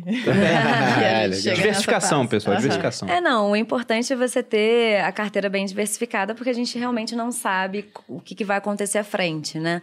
Mas existem formas de se proteger da questão da inflação via bolsa. É, não só renda fixa, como eu falei, como eu falei agora, né? Essas empresas que têm poder de precificação, empresas que têm os seus contratos corrigidos por inflação, que participam dessa cadeia mundial de commodities. Então, são essas, esses setores dessas empresas que acabam te protegendo de alguma forma da inflação. É, e tem também a via da renda fixa, né? Que você tem também outros mecanismos que podem te proteger. Antes, antes de passar pro Gui, Petrobras, você acha uma boa na carteira? Então, a gente tinha a Petrobras. perguntando aqui. É, a gente tinha a Petrobras até há pouco tempo e a gente trocou a Petrobras. A gente colocou PetroRio agora. Por quê? É, a PetroRio ela é especificamente só da parte de exploração e produção. Ela não faz parte do resto da cadeia de refino, distribuição, comercialização e etc. Então, é preço do petróleo ali na veia. E ela está aumentando a produção e diminuindo o custo de extração. Então, em termos, não só o preço do petróleo, né, mas em termos é, de empresa, ela está ficando muito melhor. Ela não tem todo o news flow, né, no, o fluxo de notícias que a Petrobras tem. Infelizmente, a Petrobras, ela está no foco, no alvo de todo mundo. Uhum. Quando acontecem essas coisas, todo mundo quer arrumar um culpado, né? Porque é mais fácil. Você, não tem ninguém, mas é você. Não sou eu, né? Você. E para um político, Exato. tem que ser outro. Então, você vai ter durante... A gente está em ano eleitoral, não podemos uhum esquecer disso. Então, a gente está durante o ano aí, vai com certeza ter muito fluxo de notícia de presidenciáveis falando de Petrobras, é, os políticos, né, falando de Petrobras, as pessoas, por ignorância no sentido de ignorar a situação do que, que é, né, a, a dinâmica de preços, etc., culpando a Petrobras, porque a pessoa vai chegar no posto e vai falar pô, a Petrobras não é nossa, por que, que a gasolina tá cara, né? Que foi o início da nossa discussão. Então, é, tudo vai ficar foco Petrobras. Então, esse news flow é negativo para a empresa. E é depender também de quem vai ser o novo presidente, como vai ser o novo governo, qual vai ser a linha de é, direcionamento a empresa hoje ela tem muitos mecanismos de defesa para não ter esse tipo de intervenção de cima para baixo. Depois da Lava Jato, ali, né, depois de 2014, 2015, foram criados vários mecanismos como leis de estatal, é, vários mecanismos internos de governança corporativa, comitês de ética etc., para não permitir esse tipo de intervenção, é, mas assim, não é provável que aconteça, mas existe mas a possibilidade. Acontecer. Leis mudam. Exato. então, assim, é, é, importante que nesse momento ela está indo muito bem, está gerando muito caixa, está distribuindo muito dividendo, está vendendo vários ativos que para ela não faz mais sentido, para ela ter dinheiro investir em novos projetos, novos processos. Mas o news flow que a gente chama, né, as uhum. notícias uhum. Não tão favoráveis para ela nesse momento. Tudo quanto é notícia que sai de ah, vamos falar do preço da gasolina, vamos chamar alguém no Congresso se eu for eleito, eu vou fazer isso, isso e aquilo, enfim.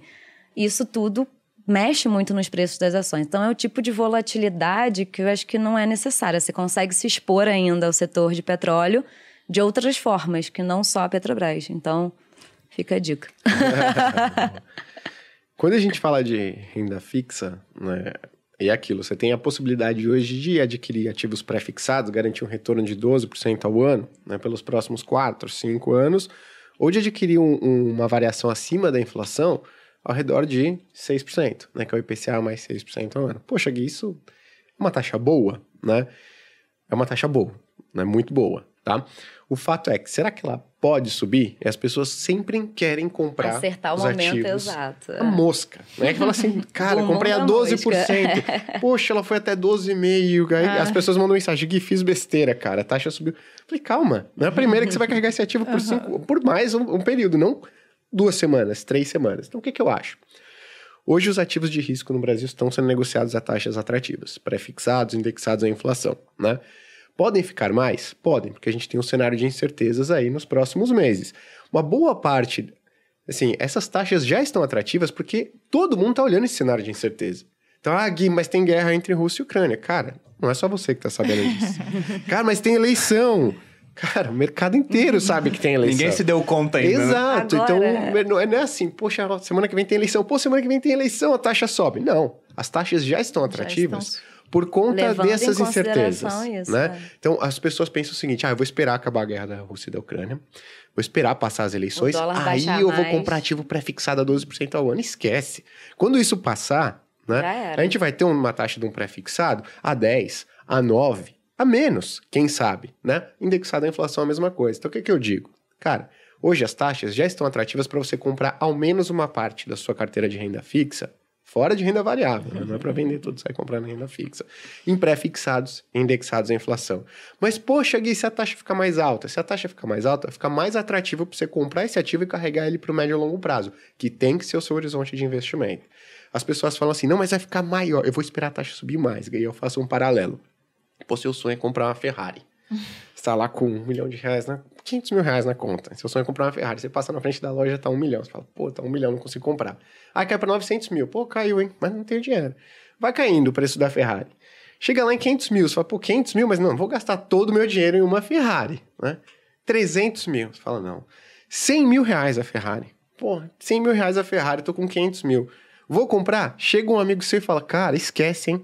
O preço dessa Ferrari aí vai pra 50 mil. Pô, seu sonho é andar de Ferrari. Você tá com 500 mil reais pra comprar um carro. Você vai deixar a oportunidade passar porque tem alguém falando que vai ficar ainda mais barato? Não é melhor você comprar uma? Se ficar, você compra outra. Compra um modelo diferente, né? Então garante Outra pelo cor, menos uma é. Ferrari pra sua garagem. O que a gente fez, né? tá? Então eu acho que já tá atrativo. Pode ficar mais? Pode, né? Mas eu acho que não é o cenário para você esquece, vou colocar tudo na renda fixa mais conservadora. De longe, eu não acredito nisso. É, então, no final, o recado é carteira diversificada. Enquanto você falava isso de queda dos preços, o Charles, economista sincero, ele fez um post hoje que era um TBT mostrando o dólar em 94, líderes 94, 95, onde com 85 centavos de real Desce você comprava um dólar. agora, né? Aí ele botou assim: o que você faria nessa época? E eu comentei: esperaria chegar a 80 centavos pra comprar. Porque o pessoal quer sempre isso, né? Exato. Espera cair mais um pouquinho pra comprar. Mas o o cenário que eu vejo hoje, eu falei isso outro dia, é que se você mirar em qualquer canto, tem uma oportunidade boa. Sim. Tem muita empresa barata na bolsa. Petrobras tem um risco de ingerência política Sim. que não é nada desprezível, mas você vai olhar os números da empresa. Então, fui consultar só um, assim, pra pra mostrar pra vocês. Você vê ela negociada a um preço-lucro de quatro vezes. Ou seja, Em se ela mantiver. às, às outras, ela é muito é barata. muito barata. Se ela mantivesse o resultado que ela tem hoje e distribuísse, teoricamente, tudo para o acionista, em quatro anos você recebia de volta o capital. Isso é muito pouco. Se a gente fosse olhar esses mesmos números de bolsa antes da pandemia, todos muito mais esticados. Então tá atrativo. E a renda fixa também. Sim. O pessoal falava que o Brasil nunca mais teria juros altos. Voltamos a ter juros altos, muito altos, e como você colocou até, Gui, até em comparação ao passado, tá no patamar que, olha, parece estar mais alto em termos de, de restrição da atividade econômica. Sim. Então tem muita chance por aí. Exato. E até se a gente pega assim, às vezes as pessoas, ah, eu quero oportunidade num cenário tranquilo. Poxa, pensa no passado. Quais foram as melhores oportunidades de compra de ações a preços atrativos, né? Seja para curto, médio, longo prazo. É quando Mas vamos ninguém pensar. quer. Quando ninguém quer, quando o, quando o risco de fato existe. Impeachment Dilma. Foi a última Exato. grande oportunidade desse nível. Sabe um ativo indexado à Ou, inflação? ou queda da pandemia também, né? Sim. É. Ativo indexado à inflação de longo prazo, na época da Dilma. IPCA mais 7. Que em termos de, se a gente for fazer o ajuste da taxa de juros neutra no Brasil, é o que está sendo negociado hoje. Hoje, em termos de prêmio com relação à nossa taxa de juros real neutra, o IPCA de longo prazo está trabalhando no mesmo patamar que a gente viu lá na- no impeachment da Dilma. No ano de 2016, ele entregou um retorno de 73%. 73%. Em renda fixa. Renda fixa, né? Título não é público. fixa. Título público. Você vai deixar passar completamente essa taxa porque ela pode ficar ainda melhor? Né? Pô, não é melhor você. ó, vou pegar um pouquinho aqui, cara, porque tá boa, né? Então, mas é isso. Você olha para qualquer lugar e detalhe, não dá para você, não vai ter grande oportunidade sem risco. Né? Exatamente. Quando tiver o céu de brigadeiro, tá tudo muito mais caro. Né? Exato. Ou juros muito mais baixos nesse Lembra- cenário. não sei se lembram, em, em final de 2019, o cenário dos economistas de assets de banco era o Brasil vai crescer pra caramba. Né? A gente vai vai ter inflação controlada. Agora vai! A gente vai ter. Exato. é era o agora vai. vai. Era exatamente o agora vai. Todo Próxima mundo- Copa do Mundo é nossa. o cenário deles era tudo assim. Aí cara, passou o ano. Pô, passou... Pandemia, Beleza, três a gente meses teve depois, pandemia, é. né? Mas Foi assim. triste, a pandemia chegou. Cara, ali você não tinha. Você olhava um ativo indexado à inflação de longo prazo, tava IPCA mais É 3,60. verdade. IPCA mais 3,70. Sem prêmio nenhum com relação à nossa taxa de juros real neutra. Naquele momento você queria comprar? Não. Só vai ter preço bom, taxa boa, Em quando tiver momento. certeza. Uhum, com certeza. E eu tava olhando aqui, né, até para mostrar como o Brasil é, é uma jabuticaba em termos mundiais hoje. Porque a gente tem juros altos, mas outros países têm juros altos. A Argentina tem juros de 44,5% ao ano. Só que a inflação é de 52%. Uma inflação bem maquiada, porque eles tabelam alguns preços, né, medida pelo governo. Ele escolhe, ó, isso aqui tá, subiu demais de preço. Tira da composição do índice, bota um outro que não subiu. A Rússia tem taxa de juros de 20%. E a inflação ainda está controlada porque pega o que já passou e não o que vem à frente. Só que provavelmente vai ter uma inflação muito grave. Com certeza. E você ter que comprar título público russo é trocar o seu dinheiro por rublo, né? Sim. Uma moeda exótica de um país em guerra sofrendo sanções internacionais. Então, não acho que é tão, tão oportunidade assim. Turquia tem juros de, 40, é, de 14%, só que a inflação de 54%. Não, porque lá o, o Banco Central é o presidente. Aí no Brasil, Você tem juros de 11,75 hoje, pegando a Selic, mas você tem títulos prefixados pagando mais do que isso. E uma inflação que, pegando os 12 meses, está em mais de 10%, mas que para os próximos 12 deve ficar na faixa de 6, Sim. 7%. Exato. E, e esse é um dos fatores, do meu ponto de vista, que atrai, está atraindo o recurso pra, es- estrangeiro para o Brasil, que está fazendo com caindo. que o nosso câmbio aprecie, a- além de outros fatores. Mas hoje, o Brasil dos países emergentes, produtores de commodities, é o país que Foco. tem o maior juro real projetado para os próximos anos. Né? Então, o cara olha e fala, quem que se beneficia de commodity? Países emergentes. Deixa eu dar uma olhadinha na Rússia. Ixi, não dá. Deixa eu dar uma olhadinha na Turquia. Ih, também não dá, né? Deixa eu olhar aqui o terceiro, deixa eu olhar o Brasil. Cara, olha o Brasil aqui, tá bem, hein? Juros lá em cima, petróleo lá em cima, minério de ferro, vai se beneficiar. Poxa, coloca meu dinheiro aqui no Brasil. É, Eu só queria entender a analogia da jabuticaba. Porque é é uma coisa que a gente fala, que é uma jabuticaba, uma, uma frutinha doce, assim, entendeu? Entendi. Ah, entendi. É bom. pra quem não tinha pego igual eu, entendi. Eu fiquei esperando ele explicar a tal da jabuticaba. É uma uva também. Entendi. Falar assim, pô, não não tem pega Gostosinho, jabuticaba. prefiro É, O Brasil tá jabuticaba. gostosinho pra investir, Entendi. tá? Bom, pessoal, acho que é isso. E você tem mais alguma pergunta, amor? Não, E até o preço do combustível só não tá pior porque o dólar caiu, vale Exato, colocar isso, né? Parte do importante. movimento dos juros foi responsável. Mas como que as pessoas encontram vocês em rede social? E também fala um pouco do que vocês fazem na Speech, caso o pessoal queira saber mais de bolsa ou mais de renda fixa. Vamos lá, gente. Meu Instagram é aline.speech. Tem até um fake rolando aí, então derrubem esse Cuidado. fake. Aline É. E a gente, nós somos uma casa de análise, agora a gente faz parte do grupo Primo também. E a gente tenta sempre é, fazer recomendações que são interessantes para a pessoa. A gente não recebe comissão de ninguém, então a gente não tem rebate nem nada. A gente olha realmente aqueles ativos que são interessantes, que podem trazer potenciais de retorno. E nós somos divididos em é, classes de ativos, né? Então, eu fico com a parte de bolsa, o Gui com a parte de renda é, fixa, a Lu com a parte de fundos, o Ricardo com fundo imobiliário e o Arraiz com fundos é, com investimentos internacionais. Então, a nossa receita ela vem basicamente das, dos relatórios que a gente faz sobre os investimentos. Então, a gente realmente só recomenda aquilo que a gente realmente acha que vale a pena para vocês. Então, isso que a Speech faz, a gente sempre preza pelo melhor é, do investidor e pessoa física, né? A gente só atende pessoa física. Então, esse é o nosso grande foco. Perfeito. Acho que a Aline descreveu bem aí. Só vou passar meu Instagram, tá? Pra encerrar. Boa. É, é gui.cadonhoto.